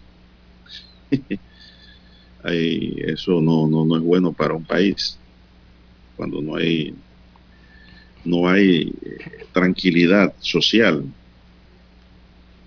vamos a ver qué pasa en los próximos tiempos. el gobierno de Nicaragua, por otro lado, denunció, son las 5.56, minutos, el gobierno de Nicaragua denunció este viernes la carta de la Organización de Estados Americanos y anunció su salida de ese organismo después de descalificarla y que fuera descalificada las elecciones generales del 7 de noviembre en las que se impuso Daniel Ortega para un quinto mandato. Abro comillas, estamos renunciando y desvinculándonos de la Organización de Estados Americanos, dando, dando por terminado el vínculo del Estado nicaragüense y la OEA. Cierro comillas, señaló el ministro nicaragüense de Relaciones Exteriores, Denis Moncada, en una comparecencia de prensa desde la sede de la Cancillería en Managua. Moncada dijo que con instrucción del presidente Ortega envió una, una comunicación al secretario general de la OEA, Luis Almagro, en la que denuncian la carta de ese organismo continental con la que ratificó nos estamos deslindando de la Organización de Estados Americanos. En la carta, el canciller Moncada explicó que conforme al artículo 67 de la Convención de Viena sobre el derecho de los tratados, notificó oficialmente nuestra indeclinable decisión de denunciar la Carta de la OEA conforme a su artículo 143 que da inicio al retiro definitivo y renuncia a Nicaragua a esta organización. En el documento Managua acusó a la OEA de incumplir desconocer irrespetuosamente y transgredir su propia carta sobre el respeto a la igualdad soberana de los estados, dando injerencia en los asuntos internos y la no imposición de medidas unilaterales legales, ilegales y coercitivas, destaca la nota del canciller nicaragüense, don César. Eh, bueno, sí, es lo que han dicho desde Nicaragua. Eh, esto me, me recuerda... Ajá, sí. Me recuerda a Venezuela. Recuerda a Maduro, en donde pues decían ellos en Venezuela que había que crear una nueva organización, ¿te acuerdas? Sí, señalan que, la OEA es una organización, eh, digamos, eh, la acusan normalmente estos tipos de gobierno de instrumentalizada a favor de, los intereses norteamericanos en este caso. ¿no? Siempre acusan a la OEA de esto eh, los países que están en estas situaciones o condiciones. Yo creo que Nicaragua lo que se está es adelantando a lo que posiblemente le iba a ocurrir, don Juan de Dios. Y recordemos que en semanas anteriores varios estados miembros de la OEA ya habían propuesto tramitar la aplicación de la Carta Democrática de, esta, de este organismo, aplicársela a Nicaragua. Eh, y eso cuando los estados se van uniendo en, este gremio, en, este cónclave, y te dicen que te van a aplicar eso, eso es lo que da pie a la suspensión del país eh, al que se lo quieren aplicar. Normalmente suspenden al país como miembro del organismo, eh, en este caso continental acá hemisférico nuestro, ¿no? yo creo que Nicaragua ya se está volviendo lo que venía para encima, don Juan de Dios. Eh, ya los 25 países miembros de la OEA habían aprobado una dura resolución en rechazo primero a los comicios del pasado 7 de noviembre, eh, en los que Ortega y su esposa, la vicepresidenta actual Murillo, ellos fueron reelectos allí, recordemos, pero ¿cómo fueron reelectos? Y según decía esa resolución, fueron reelectos tras haber encarcelado a sus principales rivales políticos y y proscrito entonces a tres organizaciones opositoras. Eh, por allí van entonces eh, las resoluciones de rechazo a lo que está ocurriendo en Nicaragua, en este caso a nivel de la OEA. Y bueno, yo creo que ya Nicaragua se olía lo que venía por la OEA y si pasa eso en la OEA, lo que les iba a pasar en la Organización de las Naciones Unidas, ¿no? que es el otro ente que está también, eh, forma parte o en conjunto son estas organizaciones eh, en las cuales están representados los países americanos. Lo que ha hecho Nicaragua es una movida de ajedrez político de orden internacional para no ser sancionado por la organización en la que está o estaba. Eh, eh, es la salida, ¿no? es la salida antes de recibir una sanción eh, más dura, más severa, por las elecciones realizadas en Nicaragua de una manera antidemocrática. Eh, eso es lo que ha hecho, como usted lo plantea, don César. Me parece a mí que es por allí. Bien, don Así Juan de. Dios, el reloj Omega Estéreo marca las 7 en punto de la mañana. Tenemos la señal vía satélite desde Washington en directo. Nos vamos a los Estados Unidos de América. Desde los estudios de Omega Estéreo, establecemos contacto vía satélite con la voz de América. Desde Washington, presentamos el reportaje internacional.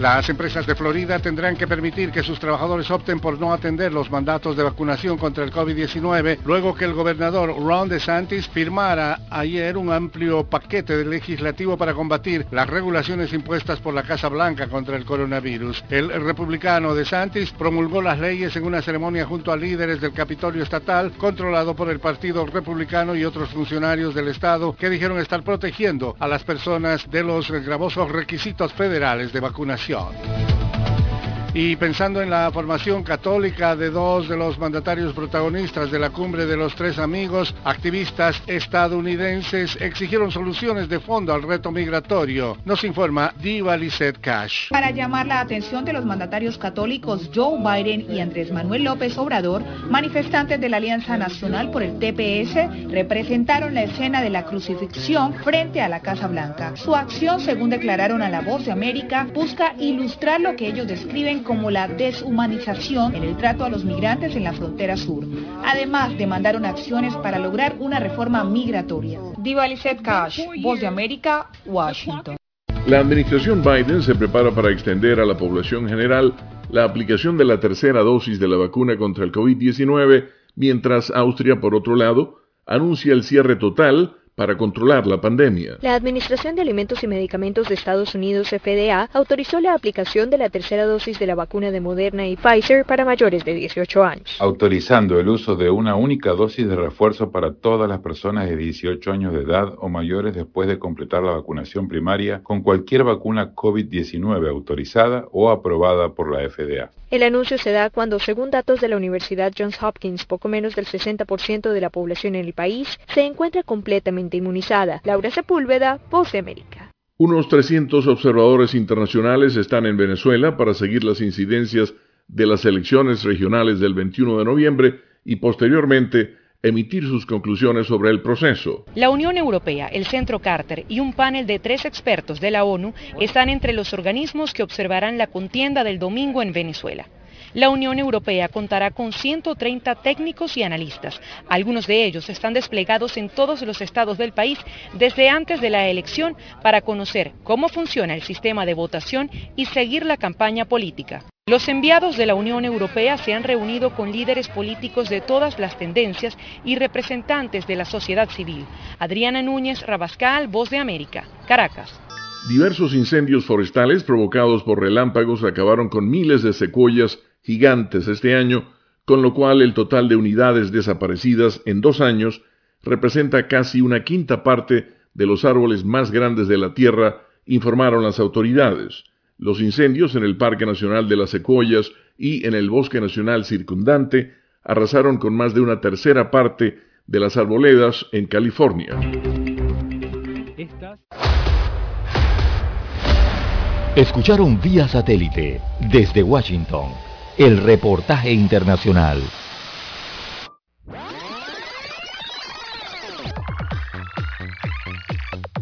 Omega Stereo tiene una nueva app. Descárgala en Play Store y App Store totalmente gratis. Escucha Omega Stereo las 24 horas donde estés con nuestra aplicación 100% renovada.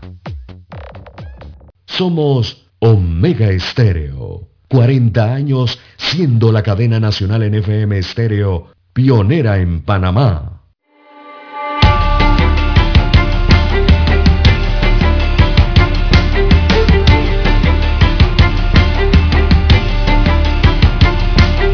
Bien, que ahora tenemos don César ya. 7-4, 7-4 minutos de la mañana en todo el territorio nacional. Bien, don Juan el de Dios. empresario Richard Pfeiffer, Richard Pfeiffer, don César, fue condenado por estafa grabada a 10 años de prisión.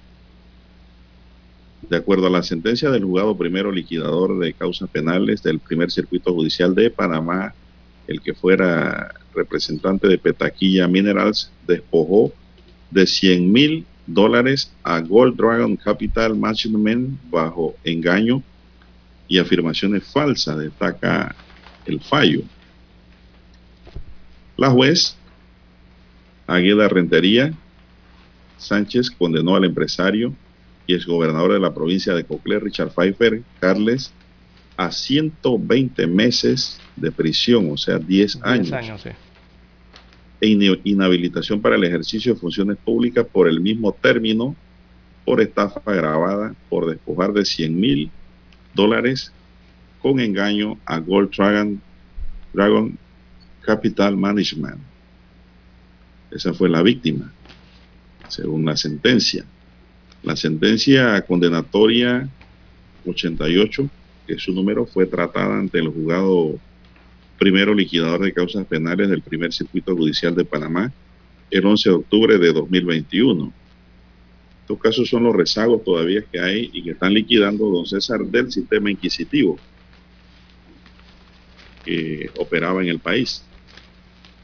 Según los hechos probados ante el tribunal, Pfeiffer, como representante de la empresa Petaquilla Minerals SA, actuó en perjuicio de la empresa afectada bajo engaño y afirmando falsas, afirmaciones falsas contenidas en el contrato de opción de compraventa suscrito entre las partes, despojando a la segunda de 100 mil dólares.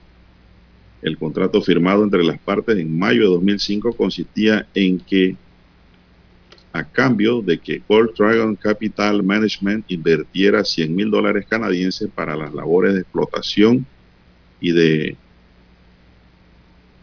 cerciorarse de que era propietaria del 2% de las acciones de Petaquilla Minerals, la empresa matriz Petaquilla Minerals SA, para que las acciones se emitieran en circulación. La compañía Gold Dragon tendría la opción de recibir a cambio las concesiones de Río Belencillo con la zona 1 y 2 y las concesiones de Río Petaquilla. Pero la empresa Gold Dragon aseguró que fue engañada y no se cumplió lo contemplado en el contrato. Pfeiffer es un empresario político panameño que entre los años 1999 y 2002 fue designado gobernador en la provincia de Coclé durante la administración del presidente de la presidenta Mireya Moscoso. Ahora pues tiene una condena de 10 años en una primera instancia. Esto no ha terminado, ¿eh? hay que aclarar. Él tiene derecho a la apelación de esa sentencia. Y luego tendrá derecho a una casación, don César. Y de pronto a una revisión. Mire, todo eso está dentro del proceso, del debido proceso. Y eso toma mucho tiempo en resolverse.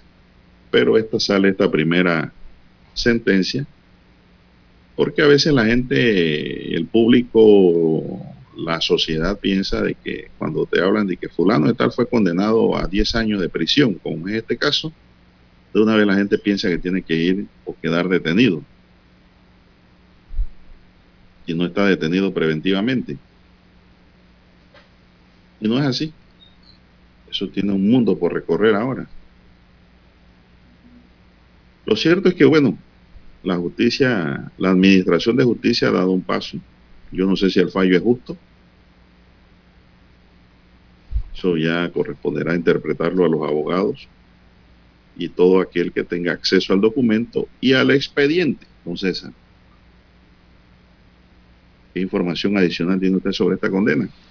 Bueno, en los datos preliminares, entonces, digo, en un corto comunicado que emiten las autoridades, sobre esta condena por este caso de estafa. los datos que usted ha dado, 120 meses eh, de prisión por ese delito, perdón, de estafa en perjuicio de Gold Dragon Capital.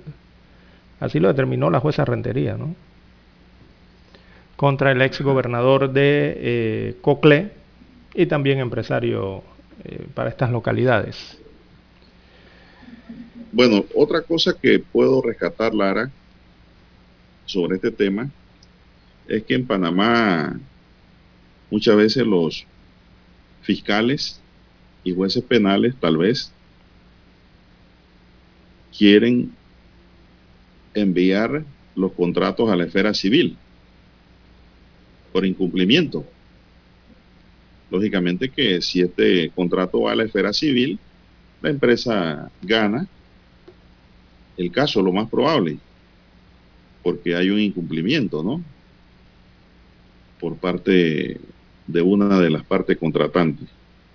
Pero yo sí creo que la jurisdicción penal actúa y debe seguir actuando y eh, evaluando muy bien cuando un contrato, a pesar de ser un contrato que debe dirimirse en la vía civil, el mismo constituye una fuente de delito.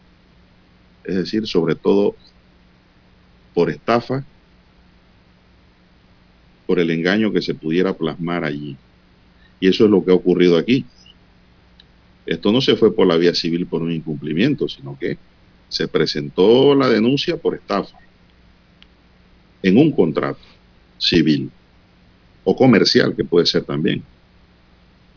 Y si el fiscal determina y el juez así lo confirma de que ha habido dolo, ha habido intención de engañar y de aprovecharse de ese engaño y de ese contrato, indudablemente que se constituye el delito de estafa. En este caso. Estafa grabada. Vamos a ver qué dice la segunda instancia ahora, donde van a recurrir los abogados del señor Pfeiffer, ¿no? Para tratar de eh, ya sea modificar o revocar esa sentencia de primera instancia. Ya son las 7.10 minutos. Sí, así es, las 7.10 minutos eh, de la mañana. Don Juan de Dios, bueno, eh, en el centro del país, allá en el área de provincias centrales, eh, nos informan sobre el último adiós, que con mucha tristeza darán este sábado. Entonces van a despedir al trovador Zacarías Marín. Marín. Él es, eh, su nombre completo es Zacarías Marín Hernández, el nombre de este trovador. Eh, así que sus colegas, sus amigos, los familiares, también los alumnos y, los seres queridos le darán el último adiós el día de hoy, sábado 20 de noviembre, al profesor y popular trovador de 52 años de edad, que era considerado una de las mentes más ágiles en la improvisación del país. Según nos informan los familiares, don Juan de Dios, desde las 8 de la mañana trasladará eh, habrá un traslado en caravana de sus restos hacia Santiago de Veraguas, donde se oficiará la misa en la Catedral de Santiago Apóstol a las 3 de la tarde. Esto en la Catedral de Santiago Apóstol, 3 de la tarde. Luego será trasladado eh, a su pueblo natal, su pueblo natal es La Mata, allí en Santiago, eh, a las 4 de la tarde. Eh, así que, bueno, habrá una unión, según he conocido, don Juan de Dios, de varias radioemisoras colegas del interior del país. hacer una transmisión en directo, encadenadas de las honras fúnebres en honor al también llamado poeta de la mata, quien en vida se llamó Zacarías Marín Hernández. Así es. Va a haber hoy, pues, el acto de despedida de este folclorista y profesor de ciencias naturales. Así es. Del Colegio Mariano Prado de la ciudad de Natá o del distrito de Natá. Y pues perdiera la vida en las aguas del río Chico. De manera inesperada para todos. Así es, en las profundidades de las aguas del río Chico. Profesores, profesores, compañeros de trabajo, eh, estudiantes, folcloristas de todo, de todo el país, trovadores, en fin, eh, va a ser eh, un acto muy concurrido, Clara, el que se inicia esta mañana en despedida a este consagrado artista de la décima panameña. Que bueno, eso es lo que queda. Y hoy le van a dar su último adiós, don César. Así es. Bueno, recordemos eso será a 3 de la tarde en la Catedral La Misa, Catedral de Santiago Apóstol, y a las 4 de la tarde se trasladan a la Mata de Santiago eh, para su cristiana sepultura. Así estará el día de hoy esas honras fúnebres. Bien, las 7.15, 7.15 minutos de la mañana en todo el territorio nacional. Don Roberto, tenemos pausa y retornamos. Omega Estéreo, 40 años innovando. Desde los estudios de Omega Estéreo, establecemos contacto vía satélite con la voz de América. Desde Washington, presentamos el reportaje internacional.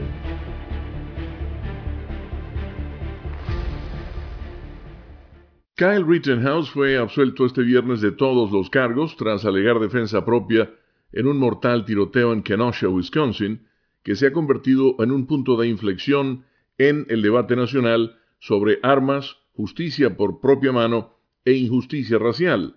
El jurado llegó a un veredicto luego de tres días y medio de deliberaciones. Rittenhouse, de 18 años, habría recibido la pena de prisión perpetua en caso de un veredicto de culpabilidad. El joven fue acusado de homicidio e intento de homicidio por dar muerte a dos hombres y herir a un tercero con un fusil semiautomático tipo AR. Las muertes ocurrieron durante una noche de protestas por la violencia policial contra la gente de raza negra en el agitado verano de 2020. Rittenhouse es blanco como lo eran las personas a las que baleó. El jurado es mayoritariamente blanco. Los hombres que murieron a manos de Rittenhouse fueron identificados como Joseph Rosenbaum, de 36 años, y Anthony Huber, de 26. Al despedir al jurado, el juez de circuito Bruce Schroeder le aseguró que el tribunal tomaría todas las medidas para mantenerlos protegidos. Un subjefe de policía inmediatamente retiró a Rittenhouse por la puerta trasera a través de la oficina del juez. Según la agencia AP, el vicegobernador de Wisconsin, Mandela Barnes, quien es de raza negra y es además candidato demócrata para el Senado federal, lamentó el resultado. Mientras tanto, varias figuras políticas de la derecha elogiaron el veredicto y habían criticado que Rittenhouse fuera llevado a juicio.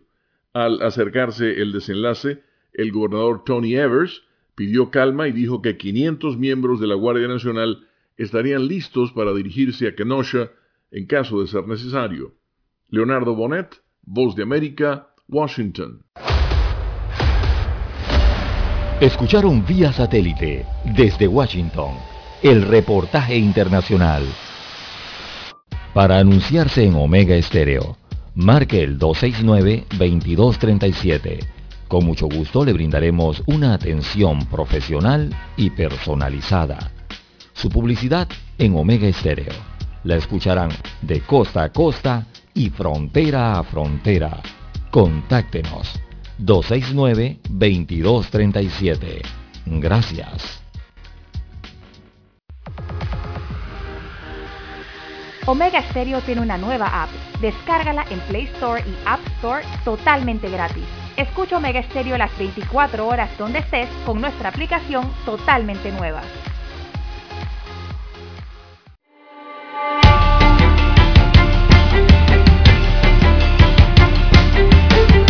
Bien, amigos Nosotros oyentes, en la recta las final. 7.18, don Juan de Dios, como usted bien lo señala, Sí, en la 7:18, recta entramos en la final. recta final.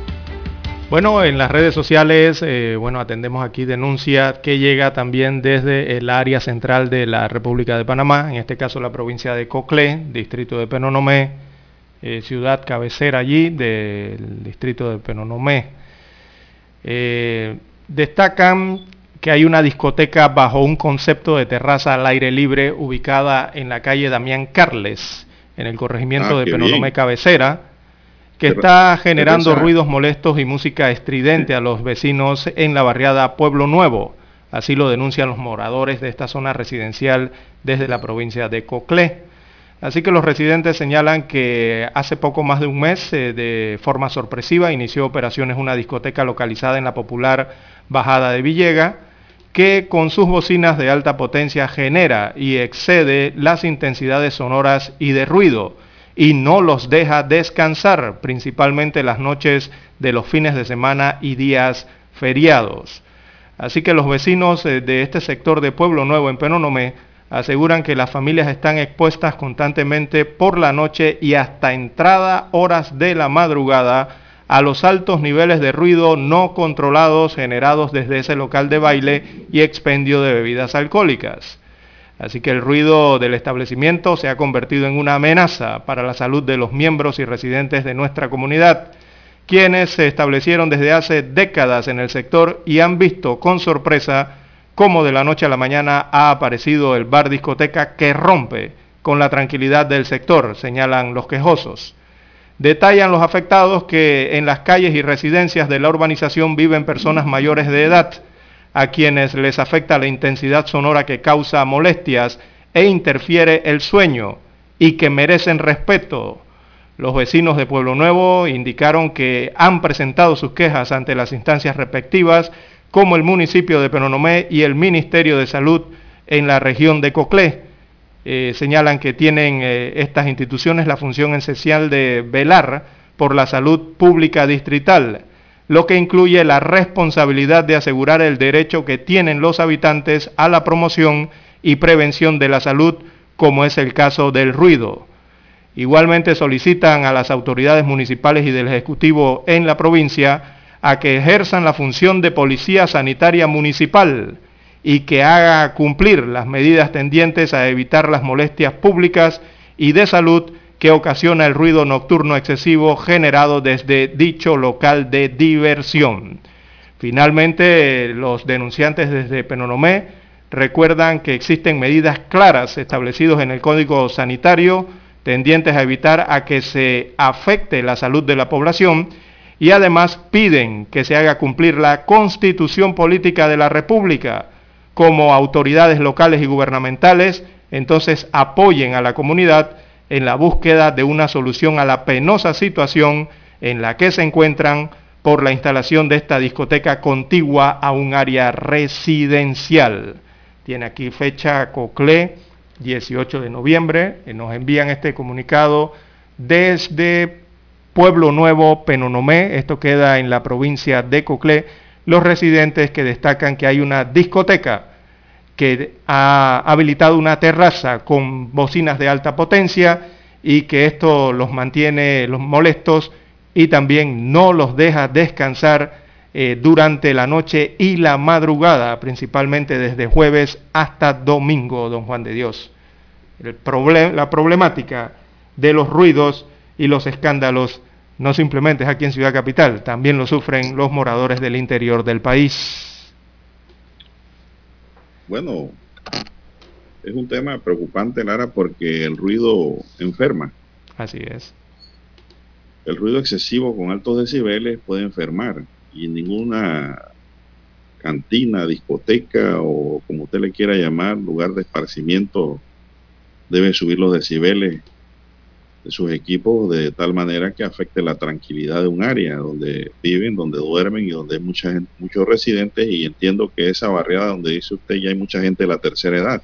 Así es, o sea es una barriada de, las primeras que se construyeron en Penonomé. De más de 100 años entonces, porque si hay de tercera edad. Entonces, eh, yo creo que ahí va a tener que actuar la alcaldía de Penonomé, llamar a capítulo y poner orden allí sobre ese tema y si la discoteca realmente afecta y no puede operar con ruido bajo, entonces que se la lleven para otro lado. También. Que la instalen en un lugar donde no perjudique a terceros. Eso es lo que está pasando y ahí también se le hace el llamado, inclusive pienso, se le puede hacer el llamado al gobernador de la provincia de Coclé. Si él es el, que, dirige la junta técnica de las instituciones. Y para que ponga orden correcto.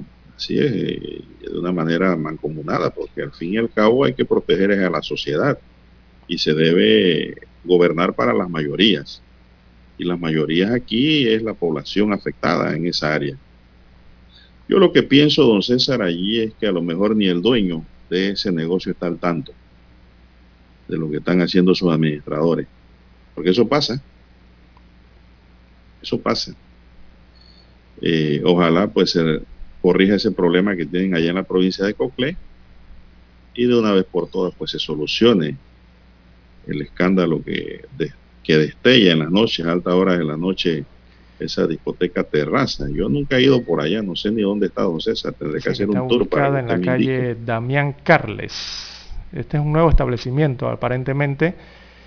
Eh, y también están pidiendo el llamado al MINSA. Dice que si el MINSA tiene equipos para medirle el ruido a esta discoteca. Y, es cierto, las autoridades de salud eh, son las encargadas de esto también y tienen los aparatos para medir los decibeles y las intensidades eh, sonoras, como ellos señalan en este comunicado.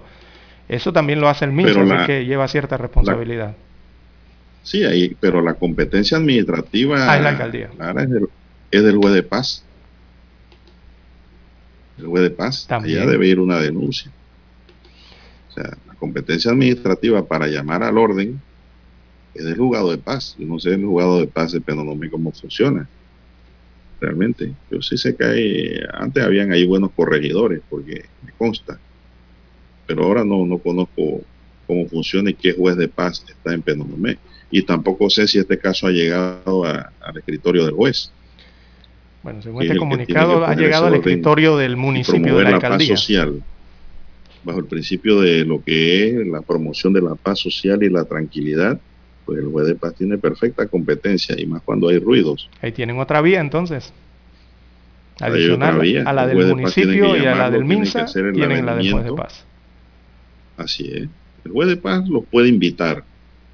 Porque así ahora, es así, ya no es de que como el corregidor que te mandaba a buscar con patrulla y que no era malo para mí, desde mi punto de vista.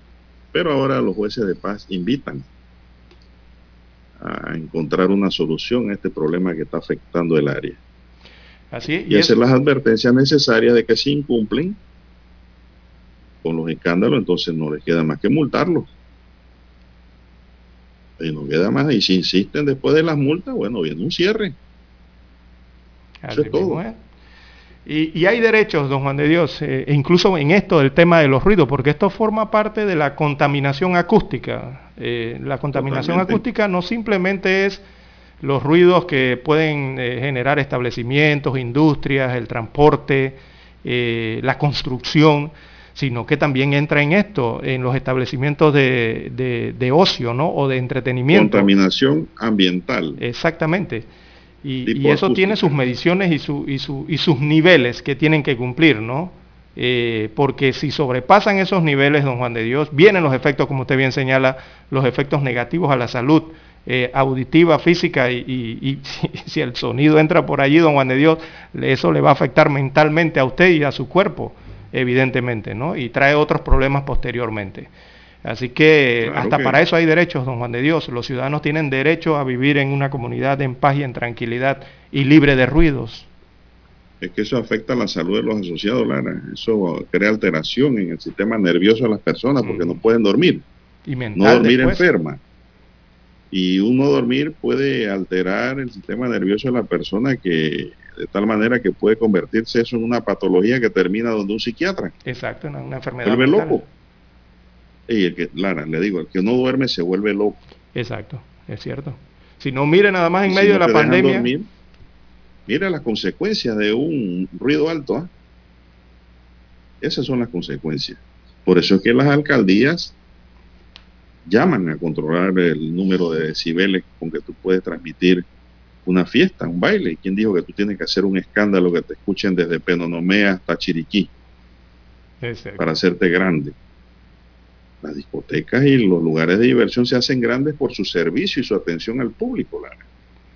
Hay discotecas que usted entra y usted no puede ni hablar ni conversar con la persona que tiene enfrente, don Juan de Dios, del alto nivel. el director regional de salud tome carta de esta denuncia que ha llegado a la mesa de Omega y pues se ponga un orden, mire. Yo, mire, mire dónde llamamos nosotros, al orden nada más.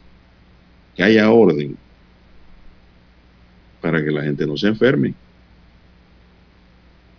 Bien, no sé si tienes más algo que decir sobre esa carta que tienes ahí, son las 7.27 minutos. Bueno, es lo que ha llegado entonces a la mesa de redacción a través de las redes que nos envían desde aquí, desde COCLE, redes sociales. 6.27 minutos, eh, perdón, 7.27 minutos de la mañana en todo el territorio nacional. Bueno, la autoridad del Canal de Panamá informó ayer sobre la decisión de la Corte del Distrito Sur de la Florida que rechazó la solicitud presentada por Grupo Unidos por el Canal, consorcio que construyó los nuevos juegos de esclusas en la ampliación de la vía interoceánica. Los demandantes tenían como objetivo conseguir la anulación del laudo parcial y el laudo final emitido en el arbitraje de concreto y agregados, mismo que obligaban a Grupo Unidos por el Canal a pagar a la ACP unos 271.8 millones de dólares. En un comunicado difundido por la ACP, explican que la Corte rechazó los motivos de la solicitud, entre estos aquellos que señalaban la supuesta parcialización de los árbitros y que se les negó a ser escuchados. Bueno, la verdad que este es un argumento bastante frágil y débil. ¿Cómo tú vas a demostrar ante un juez la parcialización de alguien si no tienes las pruebas contundentes? Es bien difícil probar eso. Así que el fallo pues, salió a favor de la autoridad del Canal de Panamá en conclusión. Bien, son las 7.28 minutos. ¿Tienes algo más por ahí, don César, antes de retirarnos por este día? No, no hay más nada, nada más que hay un choque de trenes por el peso welter, no? oiga, Dios, oiga, usted que le gusta el no boxeo. se me vaya, no, se- no se me vaya. Así a las 12 del día hay boxeo, pelea Nica Concepción y la pelea viene por Canal 4 gracias a lo mejor de boxeo que dirige Juan Carlos Tapia. Peso mosca. Para lo- así es lo... Nica Concepción lo busca volver a reinar. Así es, a las 12 del día debe llegar- bajar la señal, según han anunciado. Y por ahí Gratuita. siguen otras, porque viene una de peso welter y bueno, viene una cartilla interesante, ¿no? Lo que va a haber hoy en boxeo. Terence Crawford eh, va a exponer entonces su corona. Oiga, ¿y qué ha escuchado Lara usted de que se quieren, se pudieran llevar a Christiansen? Uh, hay muchos rumores eh, ahora con la selección rumores. nacional. Es que la selección nacional de fútbol masculino a nivel eh, internacional eh, está en boca de todos, don Juan de Dios. Hay elogios por todos lados eh, para Panamá en cuanto a su equipo de fútbol.